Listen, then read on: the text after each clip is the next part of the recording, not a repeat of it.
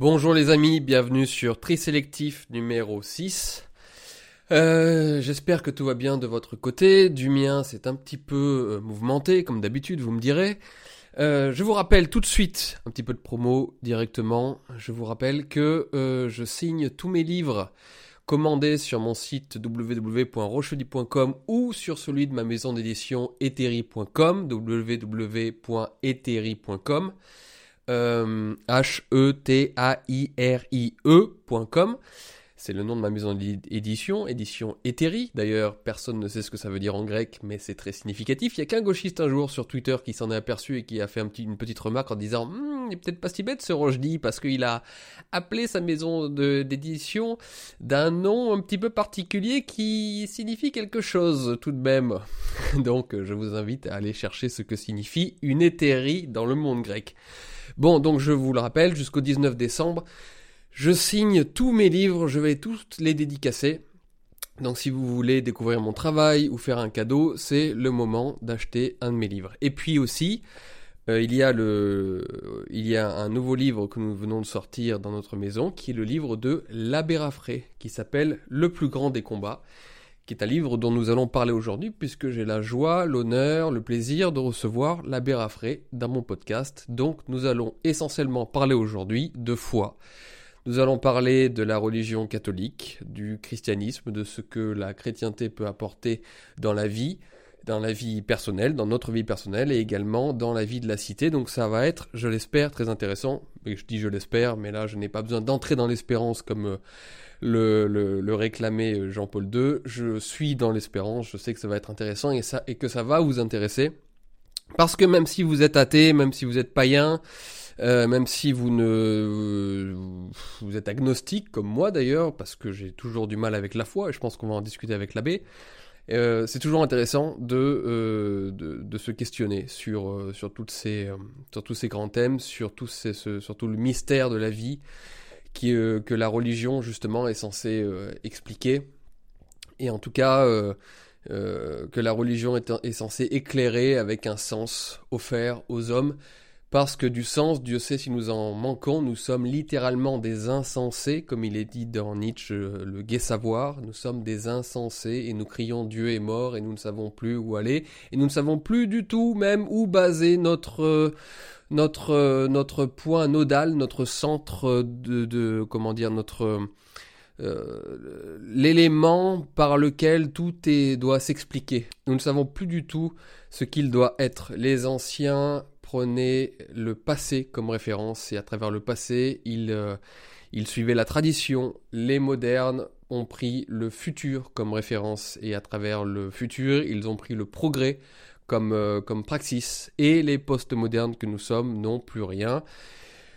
Nous nous accrochons simplement au vide, nous ne croyons plus ni au passé, ni au futur, ni à la tradition, ni au progrès, nous sommes paumés, et peut-être que la religion peut venir nous éclairer encore, encore et toujours. En tout cas, c'est le rôle de l'Église, et c'est là où pour moi le livre de l'abbé Raffray que j'édite, que nous éditons dans, le, dans, ma maison euh, les éditions Eteri, le plus grand des combats, disponible donc sur eteri.com, c'est, euh, c'est l'intérêt de ce livre que de répondre à toutes ces questions, que d'apporter des éléments de réponse. Et euh, voilà, si vous vous intéressez à la foi, si vous vous posez des questions sur la foi, si vous vous posez des questions sur l'Église, sur l'Église catholique en particulier, sur ce qu'elle est, ce qu'elle doit faire, comment est-ce qu'on la rejoint, quel est euh, exactement le catholicisme traditionnel comparé et par rapport au catholicisme moderne, celui de Vatican II en particulier. Enfin bon, bref, si toutes ces questions vous intéressent, N'hésitez pas, jetez-vous sur le plus grand des combats de l'abbé Raffray. L'abbé Raffray est connu pour sa grande pédagogie. Il explique très bien les choses et, euh, et, ça permet donc voilà non seulement de réfléchir à toutes ces questions, mais en plus d'apprendre un certain nombre de choses. Et je vous rappelle que à moins que vous soyez un étranger ou d'origine étrangère, euh, le catholicisme c'est la religion de vos pères. Et même d'ailleurs si vous êtes protestant, eh bien, vous avez quand même eu normalement des, arrière, arrière, arrière grands-parents qui ont dû être catholiques avant que de passer par la réforme et avant que de devenir hérétique du point de vue de l'Église, en tout cas de l'Église traditionnelle. Euh, donc de toute manière, c'est toujours intéressant de s'y connaître un petit peu sur la religion de ses pères. Donc voilà, le plus grand des combats, vous ne serez plus jamais seul, c'est le sous-titre du, livre de l'abbé Mathieu Raffray, parce que lorsqu'on a Dieu dans sa vie, on n'est jamais seul. Et j'en discuterai avec lui d'ailleurs. Moi, je, me retrouve très souvent seul, malheureusement, comme beaucoup d'entre vous, j'imagine, qui sont euh, athées, parce que, eh bien, euh, nous n'avons pas ce soutien, ce soutien moral, ce soutien conditionnel qui, euh, qui prend la figure de Dieu, qui prend la figure d'une force surnaturelle et toute puissante. Et c'est vrai que nous sommes en général orphelins de cette toute puissance, parce que nous devons trouver notre chemin totalement abandonné dans l'existence et parfois c'est un petit peu compliqué. Parfois notre force individuelle pourvoit toute seule et on se dit allez par notre seule confiance on y, on y, on y parvient. Mais, euh, mais assez souvent eh bien c'est, c'est, compliqué et parfois on se retourne et on se dit mais qu'est-ce qu'il y a et à quoi bon surtout, à quoi bon faire tout ça, à quoi bon cette vie? Et euh, encore une fois, la foi peut nous aider. Et moi, j'aimerais avoir la foi. Je, j'ai été élevé dans une école catholique j'ai été, euh, j'ai connu donc toute la, toute, une éducation catholique. La, la, religion chrétienne est assez présente euh, dans, ma, dans, dans, ma vie, dans mon existence, mais j'ai du mal à avoir la foi. Parfois je l'ai, parfois je ne l'ai pas. Ça vient, ça va, ça vient. Bon, on a le droit, hein, mais la, on en parlera sans doute avec l'abbé Raffray, mais dans l'Église catholique, eh bien, on admet absolument que les gens puissent douter. C'est d'ailleurs l'une des choses que je trouve très belle dans, dans, dans la catholicité, c'est la, la latitude laissée au, doute du moment qu'on ne doute pas de la Sainte Église apostolique et romaine dans la mesure où celle-ci est la garante de la communauté. Nous allons discuter de tout ça donc avec l'abbé Raffray. Que vous dire d'autre avant de le recevoir? Je ne sais pas trop. Je, franchement, je pense qu'on va essentiellement euh, discuter de, de, de, la foi et du livre de l'abbé Raffray dans ce podcast, donc inutile de vous parler d'autre chose et de vous faire une trop longue introduction sur, euh, sur, euh, bah, sur, euh, sur, sur, ce que, sur ma vie, mes actualités la politique en ce moment. C'est bon, on en a beaucoup parlé, notamment dans les derniers épisodes. Ah oui, une chose à vous dire, j'ai enfin également sorti le, le, livre illustré pour enfants, le conte sur le Doulin, sur le jeune chevalier Doulin, qui est aussi disponible sur mon site eteri.com. Alors si vous êtes parent de jeunes enfants, et en particulier de, de jeunes garçons, ou que vous avez autour de vous des neveux, des, des, des, des enfants d'amis ou que sais-je, et que vous avez à faire des cadeaux, eh bien allez-y, jetez-vous dessus. Je vous rappelle, si vous avez vu à l'époque ma conférence sur la chevalerie, je vous rappelle que Doulin, c'est une histoire qui était racontée aux jeunes enfants au Moyen Âge pour les pousser à devenir de grands chevaliers. C'était une histoire racontée aux petits chevaliers pour les transformer en de grands chevaliers plus tard. Et Dieu sait si aujourd'hui nous avons toujours besoin de chevaliers. Donc jetez-vous dessus parce que s'il marche ce livre, eh bien, nous, nous développerons euh, un département dans, les éditions Eteri pour les enfants parce qu'on en a déjà parlé, je vous l'ai déjà expliqué, et vous le savez très bien, pas besoin de vous le dire. Les enfants, c'est l'avenir du monde, et nous avons besoin de les contre-éduquer, de les contre-former par rapport au formatage de la société. Ce formatage qui veut les transformer en, ignobles euh, sous-hommes. Euh, voilà, oui, je ne dirai pas plus, parce que sinon, après, je vais me faire éjecter des plateformes. Bah, vous avez compris où je veux en venir. Donc, euh, faisons un tri sélectif et pour le coup, choisissons bien et choisissons cette histoire de Doulin. Je vous raconterai même l'histoire de ce livre parce que l'histoire est belle. Je pense que je vous en parlerai dans mon prochain podcast. Euh, au-delà de l'histoire du livre, il faut que je vous raconte l'histoire de ce livre, comment ce livre est né. Mais c'est un beau livre illustré, euh, il y a une centaine de pages. c'est un livre que vous pouvez lire à vos enfants si, s'ils, s'ils ont moins de 7 ans, parce qu'à partir il faut attendre 6-7 ans quand même pour qu'ils puissent bien comprendre le, conte et le lire d'eux-mêmes. Euh, donc vous pouvez d'abord le lire avant de, avant de se s'endormir ou que sais-je encore. Euh, vous pouvez leur donner s'ils ont plus de 7 ans. Et, euh, s'ils sont bien formés, évidemment, c'est-à-dire s'ils n'ont pas été formés que par l'éducation nationale, sinon même à 18 ans, ils, ne pourront pas le comprendre. même à 25 ans, hein, on sait maintenant le niveau catastrophique de l'éducation nationale. Bref, si vous avez des enfants en bas âge, je le répète, jetez-vous sur l'histoire de Doulin en vous régalant de l'idée que cette histoire était racontée jeunes chevaliers au Moyen Âge. Et je pense que c'est absolument génial que de lire la même histoire qui était lue aux jeunes chevaliers en plein milieu du Moyen Âge, la même histoire à vos enfants. Euh, je pense que c'est un truc extraordinaire. Et si un jour Dieu me donne la chance d'avoir des enfants, je le ferai immédiatement. Et en fait c'est pour ça que je l'ai fait aussi. C'est d'ailleurs pour ça aussi que ceux qui ont qui ont fait ce livre, donc un, un jeune couple, ont voulu faire ce livre, c'est parce que eh bien on veut produire des choses qu'on a envie pour les enfants, qu'on a envie de, eh de, raconter, de faire lire à nos propres enfants. Pour ceux qui en ont et pour ceux qui en auront. Et je fais partie de cette euh, liste-là. En tout cas, je l'espère. Bon. Voilà, euh, au niveau des actualités, je vous dis, on en restera là pour aujourd'hui. Je vais appeler l'abbé Raffray et puis nous allons commencer à discuter de la foi. J'espère que cela vous plaira. A tout de suite. Bonjour, monsieur l'abbé. Bonjour, Julien. Merci d'être présent sur Trisélectif, mon podcast, et surtout, merci, merci d'avoir écrit ce livre, euh, Le plus grand des combats, aux éditions Eteri, dont je viens juste de parler. Merci beaucoup parce que c'est euh, un livre passionnant, un livre d'entretien avec euh, Pierre Saint-Servant, comme je, comme je vous l'ai dit. un livre passionnant et surtout un livre utile et euh, du coup, bah, j'ai plein de questions à vous poser et surtout, j'ai une grande discussion à avoir avec vous autour de la foi et autour de la religion parce que ce sont des questions évidemment qui m'animent depuis très longtemps. Vous savez que je suis un indécrottable Nietzschéen, quoique. Je sais, je sais. indécrottable, pas tant que ça, puisque j'ai j'ai remis en question Nietzsche, donc j'ai remis en question mon maître pas mal de fois. Et d'ailleurs, dans mon livre aussi sur Homme et sous-homme, il y a une critique de, Nietzsche, une petite critique de Nietzsche que j'ose émettre. Et, mais je suis tourmenté entre mon éducation catholique, euh, une sorte d'appel du cœur vers, la, vers, vers Dieu, et puis ma raison. Et parfois, euh, parfois les deux se heurtent, malheureusement. Et justement, vous êtes là pour euh, résoudre ce genre de problème, monsieur l'abbé. Alors, d'abord, première question un petit peu grégaire, mais toujours utile. Comment allez-vous en ce moment? Eh bien, euh, très bien, très bien. Moi, je, j'alterne entre, entre Rome et, et la France pour les enseignements, pour différentes responsabilités. Donc, voilà, je, je, je demande. Les prêtres de nos jours ne manquent pas d'occupation. Et donc, on ne peut pas, on ne s'ennuie pas. D'accord.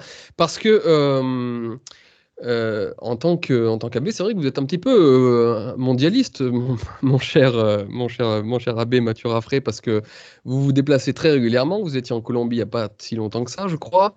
Et, et, en fait, vous êtes un petit peu comme un missionnaire de l'époque. Vous êtes appelé un peu à droite à gauche pour pour apporter la bonne parole. Et vous particulièrement, j'ai l'impression. Oui, voilà, je ne corresponds pas à, l'image classique du, du, prêtre. Parce que normalement, le prêtre, justement, il est il est euh, dans une paroisse, il est auprès de ses fidèles, il est euh, au milieu du, de, de, son troupeau, comme un, comme un berger au milieu du troupeau.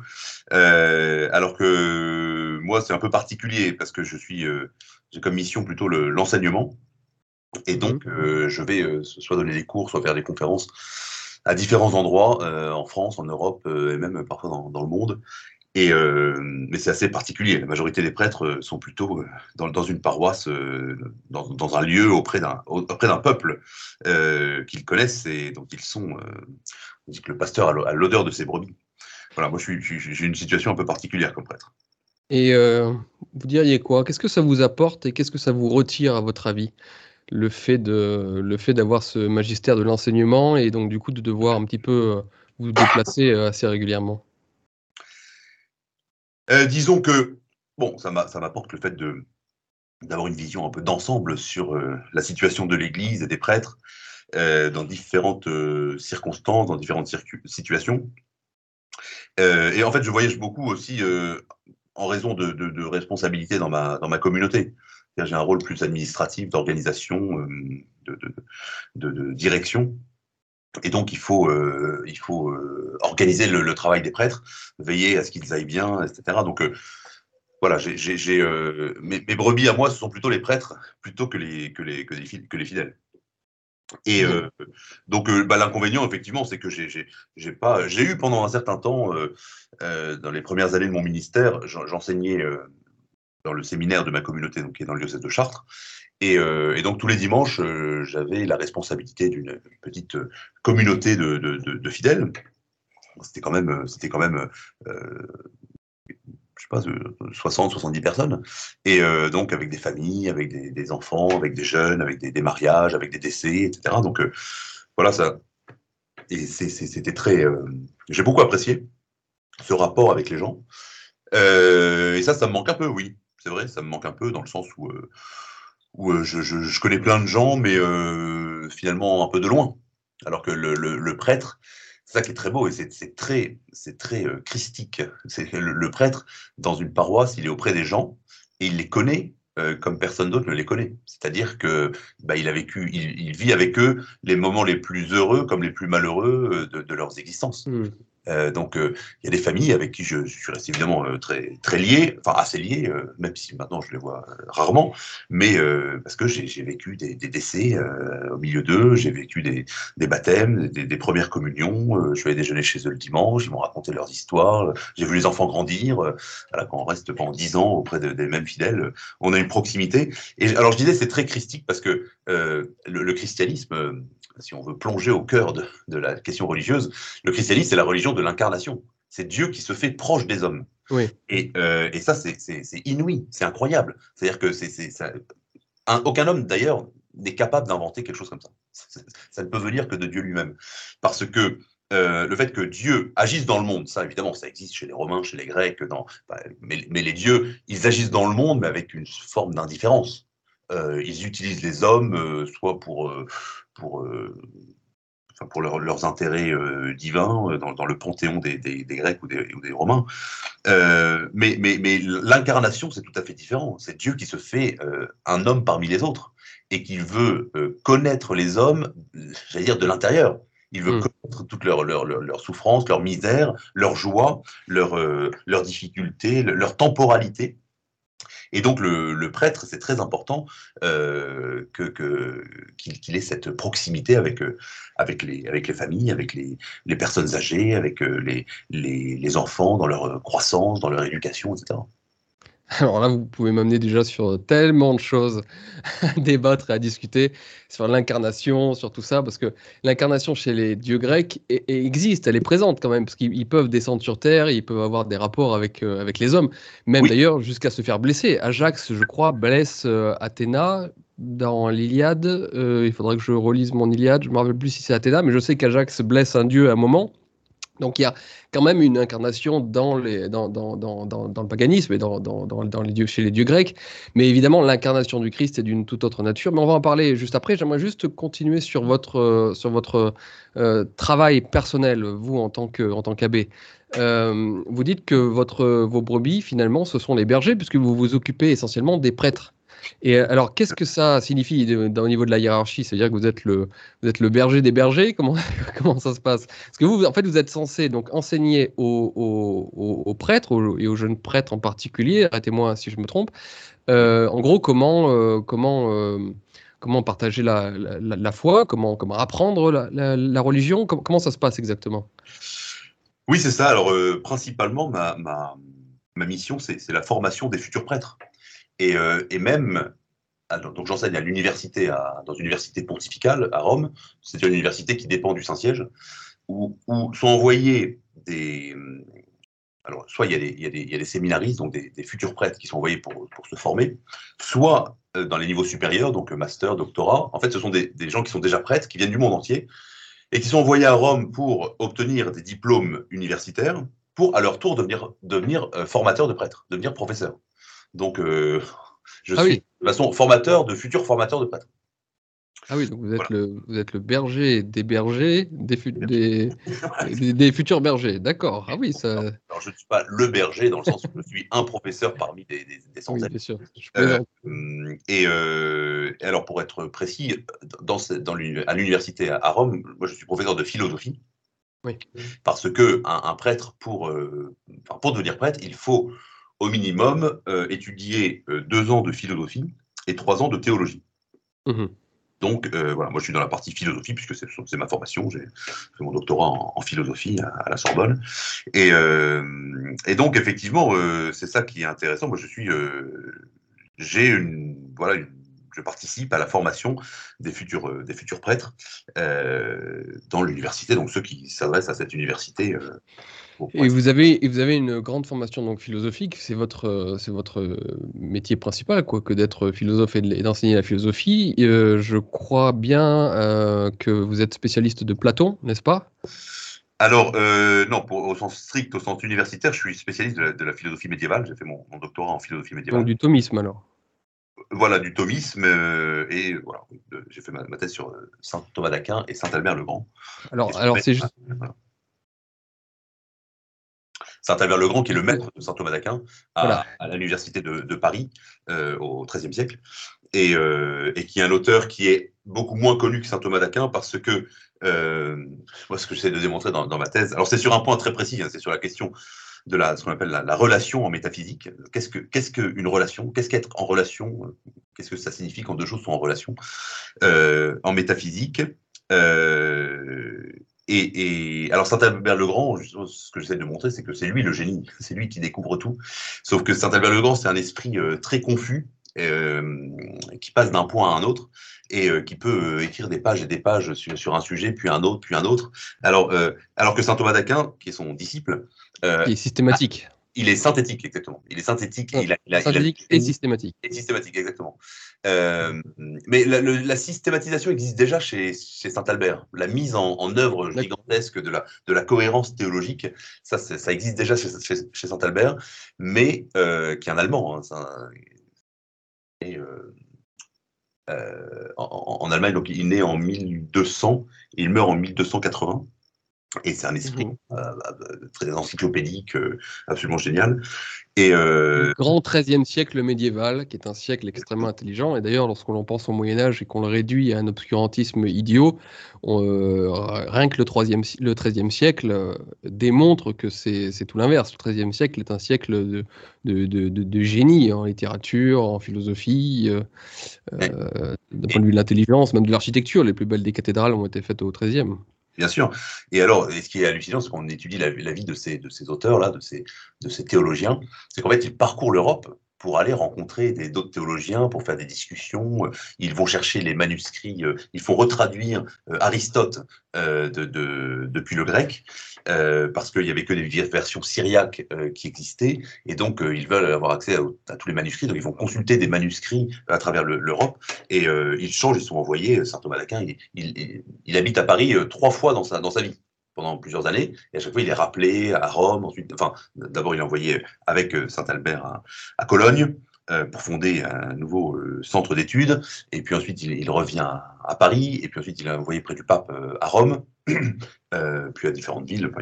Et puis ensuite, il revient à Paris. Donc, ce sont des, non seulement des, théologiens d'une intelligence incroyable, mais en plus qui, qui, traversent l'Europe à cheval pour, pour aller enseigner dans tous les centres universitaires. Donc, il y a une, une vie intellectuelle qui est incroyable.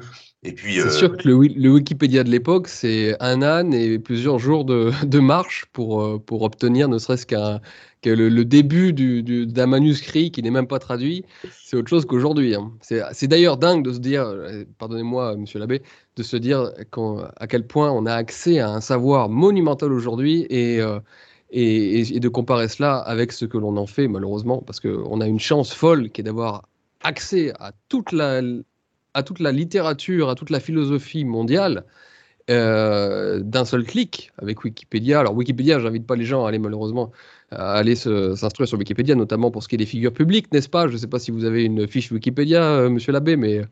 Euh, elle a plus ou moins disparu à un moment, puis je ne sais pas si elle est réapparue. Vous avez, vous avez beaucoup de chance parce que les, fiches Wikipédia sont faites par des gros gauchistes qui racontent absolument n'importe quoi dessus.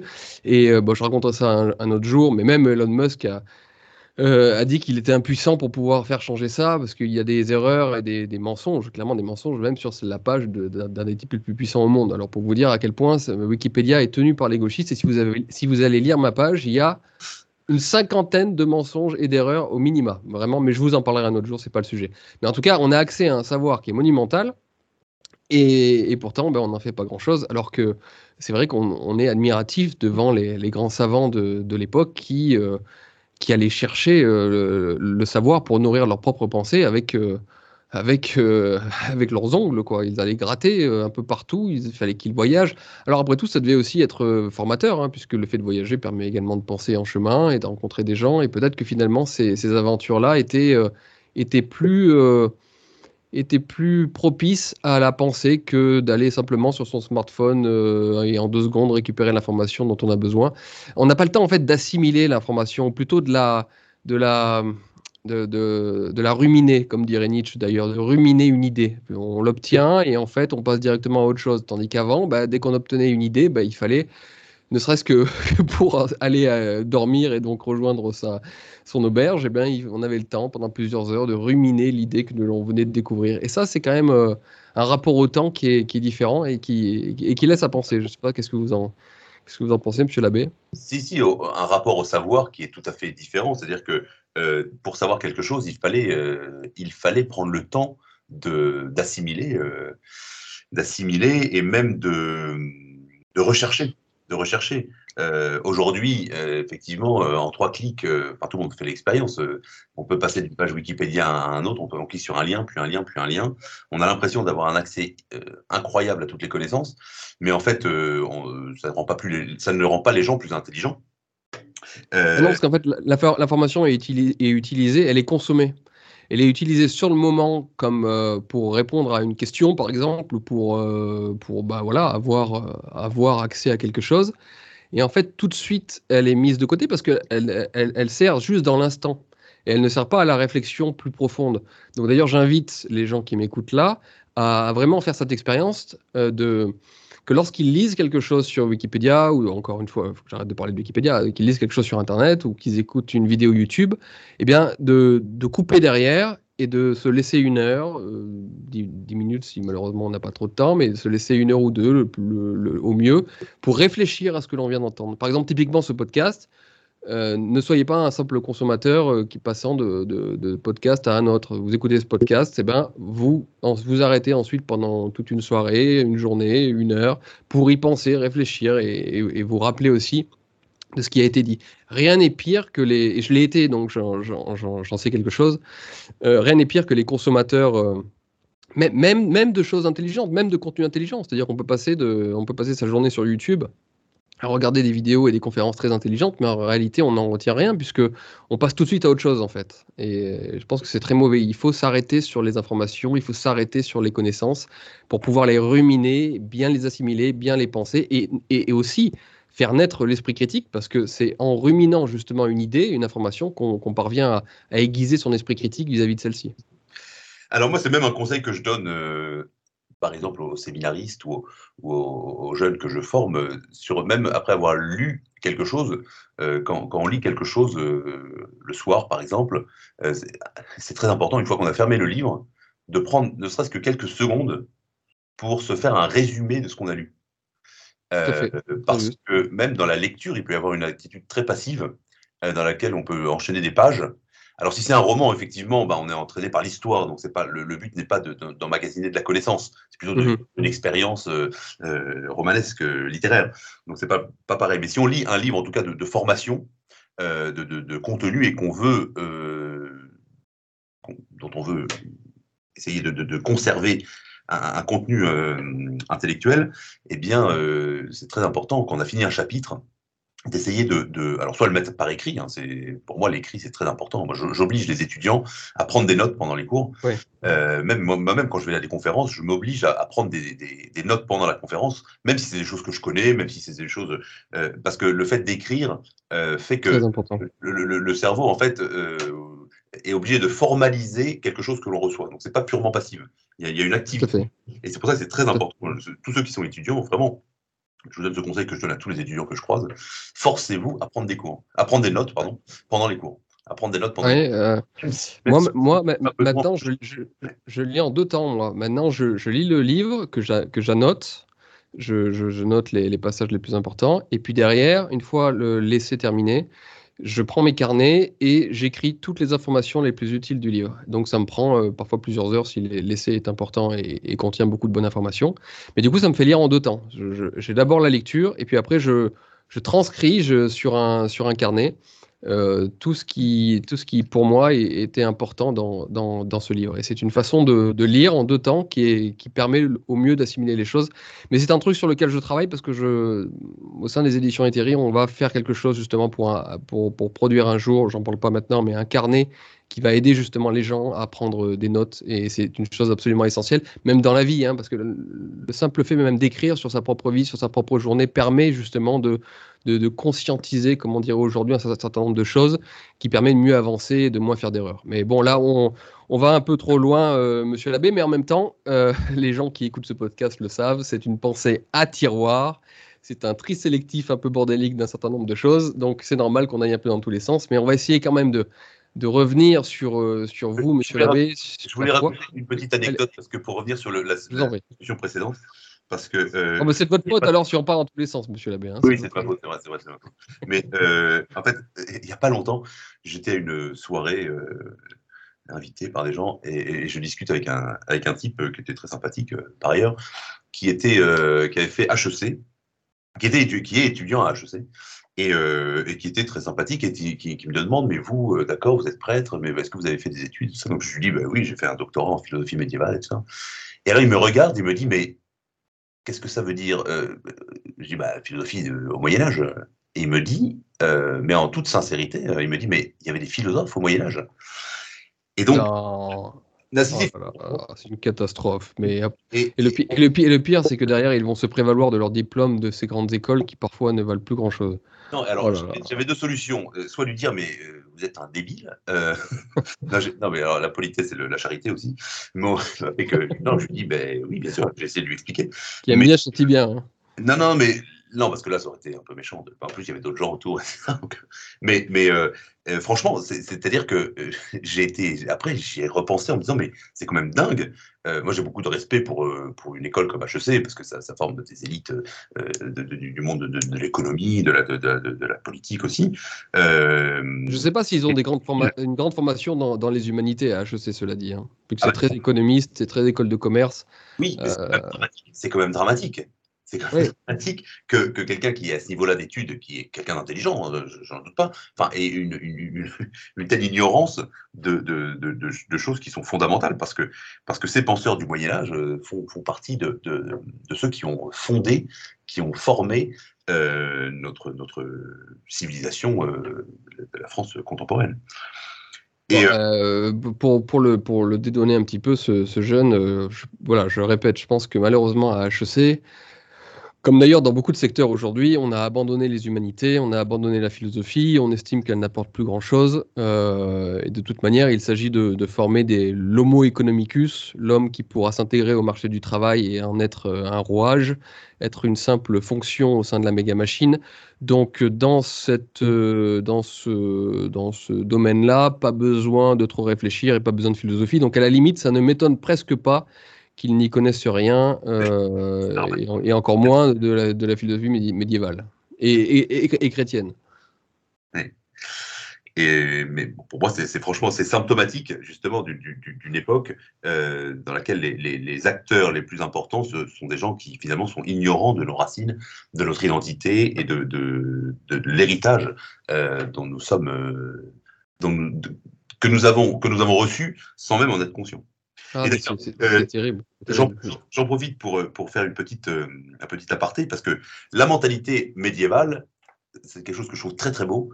Il y a cette expression de Jean de Salisbury, qui est un auteur du, XIIe siècle, qui est euh, qu'on appelle, enfin, qui était le évêque de, de, Chartres, donc qui était ce qu'on appelle le fondateur de, de l'école de Chartres. Donc, dans la ville de Chartres, il y avait une école théologique au XIIe siècle qui était l'un des centres théologiques les plus importants de toute l'Europe.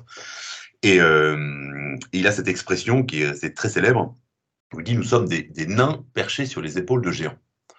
Euh, et, c'est vraiment la mentalité médiévale. C'est-à-dire que le, penseur médiéval ne se, pense, ne se considère pas du tout comme étant quelqu'un qui va inventer quelque chose de nouveau, qui va faire progresser le monde. Mais tout ce qu'il veut, c'est euh, petit à petit et gravir les échelons de la sagesse, de la science, du savoir, pour pouvoir se, se, percher sur les épaules des géants qui l'ont précédé pour ajouter sa petite, euh, son, petit centimètre supplémentaire et être un échelon dans la grande échelle de, la sagesse humaine. Et je, moi, je suis absolument séduit par euh, cette façon de voir les choses, euh, alors qui ne convient pas à l'orgueil de l'homme moderne, évidemment, mais qui pour moi est, vraiment un, idéal de, sagesse et de savoir qui est, magnifique et qu'il faudrait, il me semble, retrouver. Bah, c'est oui, c'est bah, une, une façon d'être au monde et d'être à, à la pensée qui est, qui est inverse de l'esprit moderne, l'inverse de, de, de, la, de, la, modernité, euh, qui justement a besoin de faire la tabula rasa pour commencer des choses euh, prétendument bien meilleures. Euh, l'esprit des anciens, qui d'ailleurs euh, est continu, en fait, alors il continue avec, avec, certaines ruptures, notamment à la Renaissance, mais, mais qui est quand même qui est quand même euh, continu, disons, du, de, de l'Antiquité jusqu'au, jusqu'à la Renaissance, parce que même dans la Renaissance, on trouve quand même des, des, des, auteurs qui continuent cette, euh, cette métaphysique et cette pensée, cette façon d'être au monde et à la pensée des anciens. Euh, celle-ci est tout à fait inverse. Celle-ci pense justement que la, tradition, le passé euh, sont les points de référence et, on peut bien sûr améliorer les choses. Il ne s'agit pas de scléroser la société, de scléroser la pensée, mais, euh, cette amélioration ne peut se faire que en, ajout, en addition, en amendement éventuellement de, la pensée des anciens. Et encore, il faut être très humble parce que les anciens, très souvent, ont pensé tout ce qu'il fallait penser et ont eu raison avant nous. Et moi, je suis même frappé de voir aujourd'hui, puisque nous sommes en train de quitter l'ère de la modernité pour plein de raisons, euh, à quel point finalement on revient aux vérités des anciens sans même le savoir en fait. Et ça c'est assez, euh, c'est assez, c'est assez drôle à voir. Mais Monsieur l'abbé, on va trop loin tout de suite, comme d'habitude. Euh, je voulais, je, je, vais juste terminer sur la philosophie avant évidemment de recommencer parce que c'est, ça va être, on va, on va en discuter. Mais je me rappelle d'une soirée à Rome où nous avions donc euh, dîné dans un, dans un, restaurant sympathique, où nous avions un petit peu bu comme, euh, comme, euh, comme il se doit, n'est-ce pas, à, Rome. jamais dans l'excès. Ça me le fait, hein, voilà. Voilà, exactement. Euh, et puis l'alcool. Là d'ailleurs, je, je, le dis pour être tout à fait honnête avec, euh, avec les auditeurs, pour une fois, euh, parce que je ne l'ai pas fait pour le moment dans, dans, ce podcast, mais pour une fois, vu qu'il est, on est en, en soirée, euh, je, je, prends un whisky de mon côté. Et monsieur l'abbé, je crois que vous avez un verre de blanc, n'est-ce pas? Exactement, du, du chardonnay, euh, ouais. qui est très très bon. Et bien voilà, donc vous savez que nous discutons et nous, les discussions sur la foi et sur la religion ne sont jamais aussi bonnes qu'avec un petit verre d'alcool. Euh, et Nietzsche, dans sa dans son côté parfois un petit peu malveillant, on va dire ça comme ça, à l'égard, à l'encontre de la religion euh, chrétienne, euh, disait qu'il y avait un lien entre l'alcool et la religion. D'ailleurs, j'aimerais vous entendre là-dessus. Alors lui, il disait que euh, je, alors, je peux, je peux le, le, christianisme était, était de l'alcool, était de l'alcool pour pour contrôler, euh, pour contrôler les instincts, les grands instincts. on dit que c'était de l'opium. Comme on dit que c'était de l'opium, lui, il disait que c'était de, de l'alcool. Voilà, voilà il, a, il a un aphorisme. Alors, oui, effectivement, Marx, alors va, pour ceux qui ne savent pas, Marx a, a dit que la, la, la religion était l'opium du peuple. Euh, alors même que le communisme est devenu euh, le crack du peuple ensuite, donc euh, il aurait mieux fait de se taire. Mais mais il y a, un... c'est très intéressant le, le, le rapport de, de, Jésus à l'alcool parce que ah ça, je ne le connais pas tiens ça m'intéresse. Ah ben pourtant pourtant le premier miracle que accomplit Jésus dans son vin public c'est de transformer de l'eau en vin. Eh oui. À, à, aux noces de Cana. Pourquoi? Parce qu'il y a une noce, euh, ceux qui sont allés au catéchisme euh, le savent, les autres, je, je, leur raconter l'histoire. Les noces de Cana, c'est le premier miracle public du Christ, donc c'est le, début de sa vie publique. Et, euh, c'est magnifique parce que donc il est invité avec sa, mère, la Sainte Vierge, euh, à, une, noce, et, euh, et à un moment, ils n'ont plus de vin. Et donc, c'est la honte pour, les, pour les, les, les, mariés, pour ceux qui invitent, etc. Et donc, euh, ce qui est très beau, c'est que c'est la, la, Sainte Vierge qui se tourne vers Jésus et qui lui dit euh, Ils n'ont plus de vin. Mais il lui répond Mêle-toi de tes affaires, non Quelque chose comme ça. Il, a... Alors, cette phrase est très, très il est un peu violent, je crois, à l'égard de, de, de, de Sainte Marie. C'est assez étrange, d'ailleurs, ce passage. Alors, si vous voulez toute une exégèse, oui. Euh, il, il, lui répond Femme, qu'y a-t-il entre toi et moi?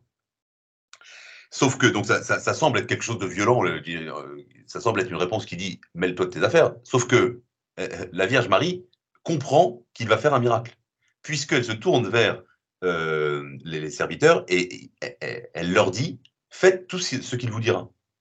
Donc cette phrase euh, femme qui est-il entre toi et moi euh, ne doit pas du tout être interprétée comme euh, mêle-toi de tes affaires. C'est une fausse. D'accord. Bon. Au contraire. Pardonnez-moi, pardonnez-moi, monsieur Abbé. Non, non, mais parce que c'est classiquement, on dit ça, on dit quelle insolence, comment un fils ose répondre comme ça à sa mère. Euh, mais en fait, pas du tout. La, la Sainte Vierge comprend qu'il va faire un miracle. Et donc, euh, parce qu'il lui dit, qu'y a-t-il entre, entre, entre vous et moi? Mon heure n'est pas encore venue. Voilà. Il lui dit, mon heure n'est pas encore venue. Mmh. Donc, euh, et la Sainte Vierge comprend qu'il va faire un miracle. Et donc, et de fait, il fait un miracle. Alors, qu'est-ce que signifie mon heure n'est pas encore venue? En fait, l'explication théologique, c'est que, c'est que il, il, il l'heure de Dieu, l'heure du Christ, c'est l'heure de sa mort et de sa passion et de sa résurrection. Et donc, dès, là on est, on est trois ans avant, avant sa mort, dès ce moment de début de sa vie publique, eh bien, il fait ce miracle en prévision de ce qu'il va se passer le jour du vendredi saint, de la passion, de sa mort, etc. Et donc, euh, il, lui dit d'une certaine façon, euh, euh, si vous avez décidé, il dit à la Sainte Vierge, si vous avez décidé que c'est maintenant que ça doit commencer, ça commencera maintenant. Donc en fait, c'est pas du tout une, phrase de rejet de, ça, de, la Vierge Marie, mais, mais c'est une, espèce de, prophétie, de prédiction de ce qui va se, que ce qui va commencer aujourd'hui, c'est le signe de ce qui va s'accomplir dans trois ans. Et pourquoi c'est le signe? Parce qu'il transforme de l'eau en vin, ce qui est déjà évidemment une annonce du mystère de l'Eucharistie où il va transformer le, vin dans son, dans son propre sang.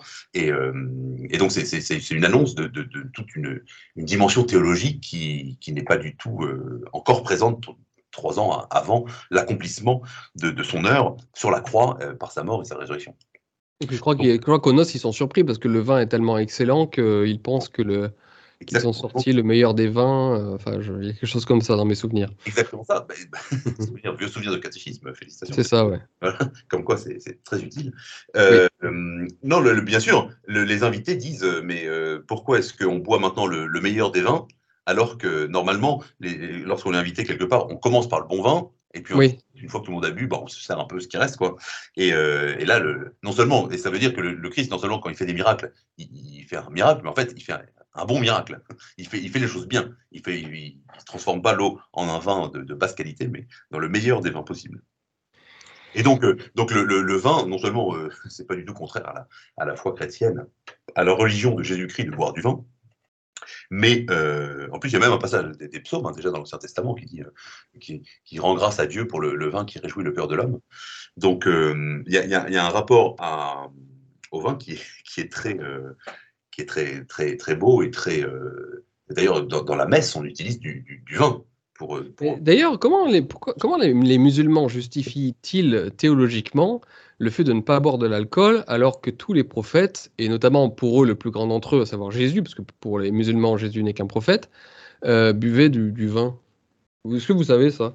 Alors, je ne sais pas. Je ne sais pas comment. C'est étrange. Ça. Mais vous savez, enfin, ils ont une vision de Jésus qui est complètement recomposée à leur, à leur sauce. Parce que, euh, parce que s'ils si, si, si, suivaient les paroles du Christ qui sont rapportées dans l'Évangile, ben, il ne serait pas musulman, il serait chrétien. Ou alors il dirait que le Christ est un menteur, parce que c'est incohérent. Quoi.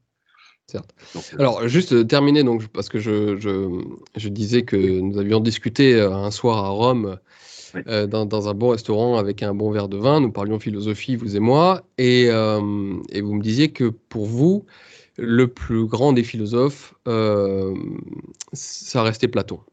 Platon, dont on a dit que toute l'histoire de la philosophie après lui n'était finalement qu'une qu'une suite de notes de bas de page euh, de ses dialogues. Hein. Je crois que c'est Whitehead qui, qui, qui, écrit cela. Exactement. Euh, alors, Platon, oui, Platon, Platon toujours en fait. Hein.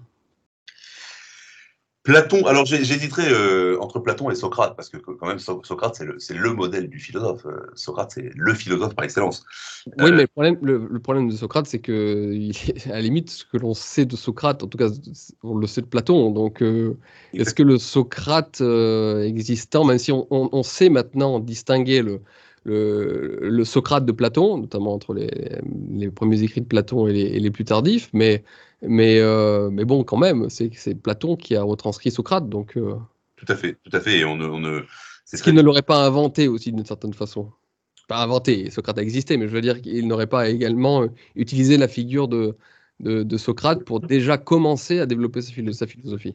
Ah, ça, ça c'est sûr, ça c'est sûr, parce que dans les dialogues platoniciens euh, qui sont euh, strictement platonisants, disons, il y a des, idées, toute la théorie des idées, par exemple la, République ou euh, enfin, les, grands, les, grands, les grandes œuvres de, Platon, c'est Socrate qui, défend les idées.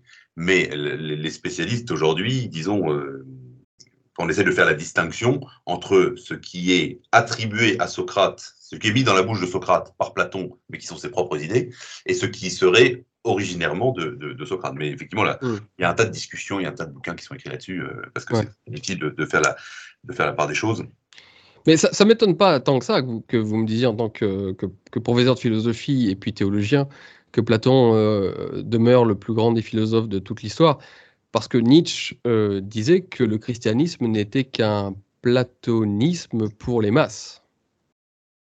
Avec beaucoup de mépris, il disait ça sûrement. Avec, avec, avec, oui, avec un petit peu de mépris, il y a un petit peu de taquinerie, on va dire. Nietzsche était assez taquin. Mais euh, plein de, contradictions euh, d'ailleurs. Hein. On pourra en parler après si vous le souhaitez. Mais effectivement, il disait que, que le christianisme, c'était euh, du Platon pour les, pour les masses. Et, et Simone Veil, la grande philosophe chrétienne, a une, une réflexion qui est très belle, je trouve, très juste. Et j'aimerais vous entendre là-dessus. Elle dit que les évangiles sont les derniers écrits de la philosophie grecque. Ah oui. Et en plus, d'ailleurs, les évangiles ont été écrits en grec euh, en, premier, hein, si, je, je, crois bien. Et donc, elle, fait des évangiles le, point final de la philosophie grecque. Je trouve cette réflexion très intéressante. Alors, là, il y aurait un tas de choses à dire. un tas de choses à dire. Euh, déjà, sur les évangiles, pour être précis, euh, effectivement, les, quatre évangiles, donc de Marc, Matthieu, euh, Luc et Jean, ont été écrits en grec. La seule exception étant l'évangile de Matthieu, qui, oui, sait, destination des Juifs. Euh, oui, tout à fait, exactement. Mais on sait qu'il existe, qu'il a été écrit aussi par le même auteur, par Saint Matthieu, en araméen. Sauf que nous n'avons aucun texte araméen correspondant. Mais on a des hmm. témoignages de l'Antiquité enfin des premières euh, générations de chrétiens, euh, qui parlent de la version euh, qui disent que, l'évangile a été écrit aussi en araméen. Bon, c'est un peu un détail. Mais, alors, sur, parce que qu'est-ce que c'est que la pensée grecque? C'est un peu difficile de décrire la pensée grecque en, Allons-y, mes, auditeurs apprécient qu'on parte un petit peu dans tous les sens et qu'on aille parfois dans la grande philosophie, puis que d'un coup, dans la seconde qui suit, on se mette à parler d'une de, connerie. Ils sont habitués à ça avec moi, donc ne vous inquiétez pas. Parce qu'on pourrait parler de Platon pendant, des heures et des heures, mais, qu'est-ce que c'est que la pensée de Platon? Qu'est-ce que c'est que le génie de Platon? Euh, Pour moi, alors c'est une, approche personnelle, hein, c'est pas y a sans doute plein d'autres options possibles, hein, mais pour moi, le, génie principal de, Platon, c'est d'avoir euh, compris que euh, dit de façon triviale, ce sont les idées qui mènent le monde. C'est-à-dire que euh, le, monde dans lequel nous vivons n'a de sens parce que parce que il existe des principes universels, il existe des vérités éternelles, il existe des, idées, euh, et que la grandeur de l'homme, c'est sa pensée, et que l'homme est fait pour la pensée du, bien, du vrai, et pour les idées les plus les plus universelles, les plus générales et donc les plus parfaites. Et que euh, ce qui fait la grandeur de l'homme, c'est sa capacité à atteindre le divin à travers la pensée. Donc, euh, enfin, je dirais ça comme ça. Euh, bien sûr, oui, il y a ça chez Platon. Alors moi, l'idéalisme platonicien, je, le voyais plus comme une explication métaphysique de, la vie, à savoir que les idées précèdent euh, les, choses. Et les, choses sont, conçues conceptuellement dans ce monde de, abstrait qui est le monde des idées, le monde d'ailleurs qui sera violemment attaqué ensuite par Nietzsche, mais monde qui finalement, alors j'en parle dans mon bouquin, euh, monde qui pourrait exister notamment en, électromagnétique. Mais bon, petite parenthèse. Euh, voilà, les, choses existent d'abord dans les idées. On a l'idée des choses avant de voir les choses elles-mêmes. Mais mais effectivement, il y, a quelque chose qui pousserait tous les êtres au, vrai, au bien, au beau. Euh, et, ça, ça a évidemment inspiré, ou en tout cas euh, euh, nourri ensuite la philosophie, la, philosophie chrétienne. Sachant qu'en plus, on pourrait faire un lien parce que on sait que Platon aurait été en partie formé chez les Égyptiens. Donc, il aurait eu connaissance, il aurait eu accès à euh, des pensées, disons, euh, proche-orientales, sémitiques, celles qui, donneront l'environnement du Christ, hein, euh, et donc l'environnement philosophique, religieux, spirituel, métaphysique, et que d'ailleurs ces influences finalement orientales qui vont donner le premier christianisme sont présentes chez Platon. Ça, c'est une, une façon d'interpréter l'histoire des idées chez Platon qui, est aussi intéressante. Je ne sais pas ce que vous en pensez, monsieur je connais ces, théories qui effectivement sont, intéressantes, hein, mais, mais moi, je ne crois pas trop à l'historicisme euh, de, cette façon-là. Moi, je, pense qu'il y a une constante dans, l'humanité, tout simplement.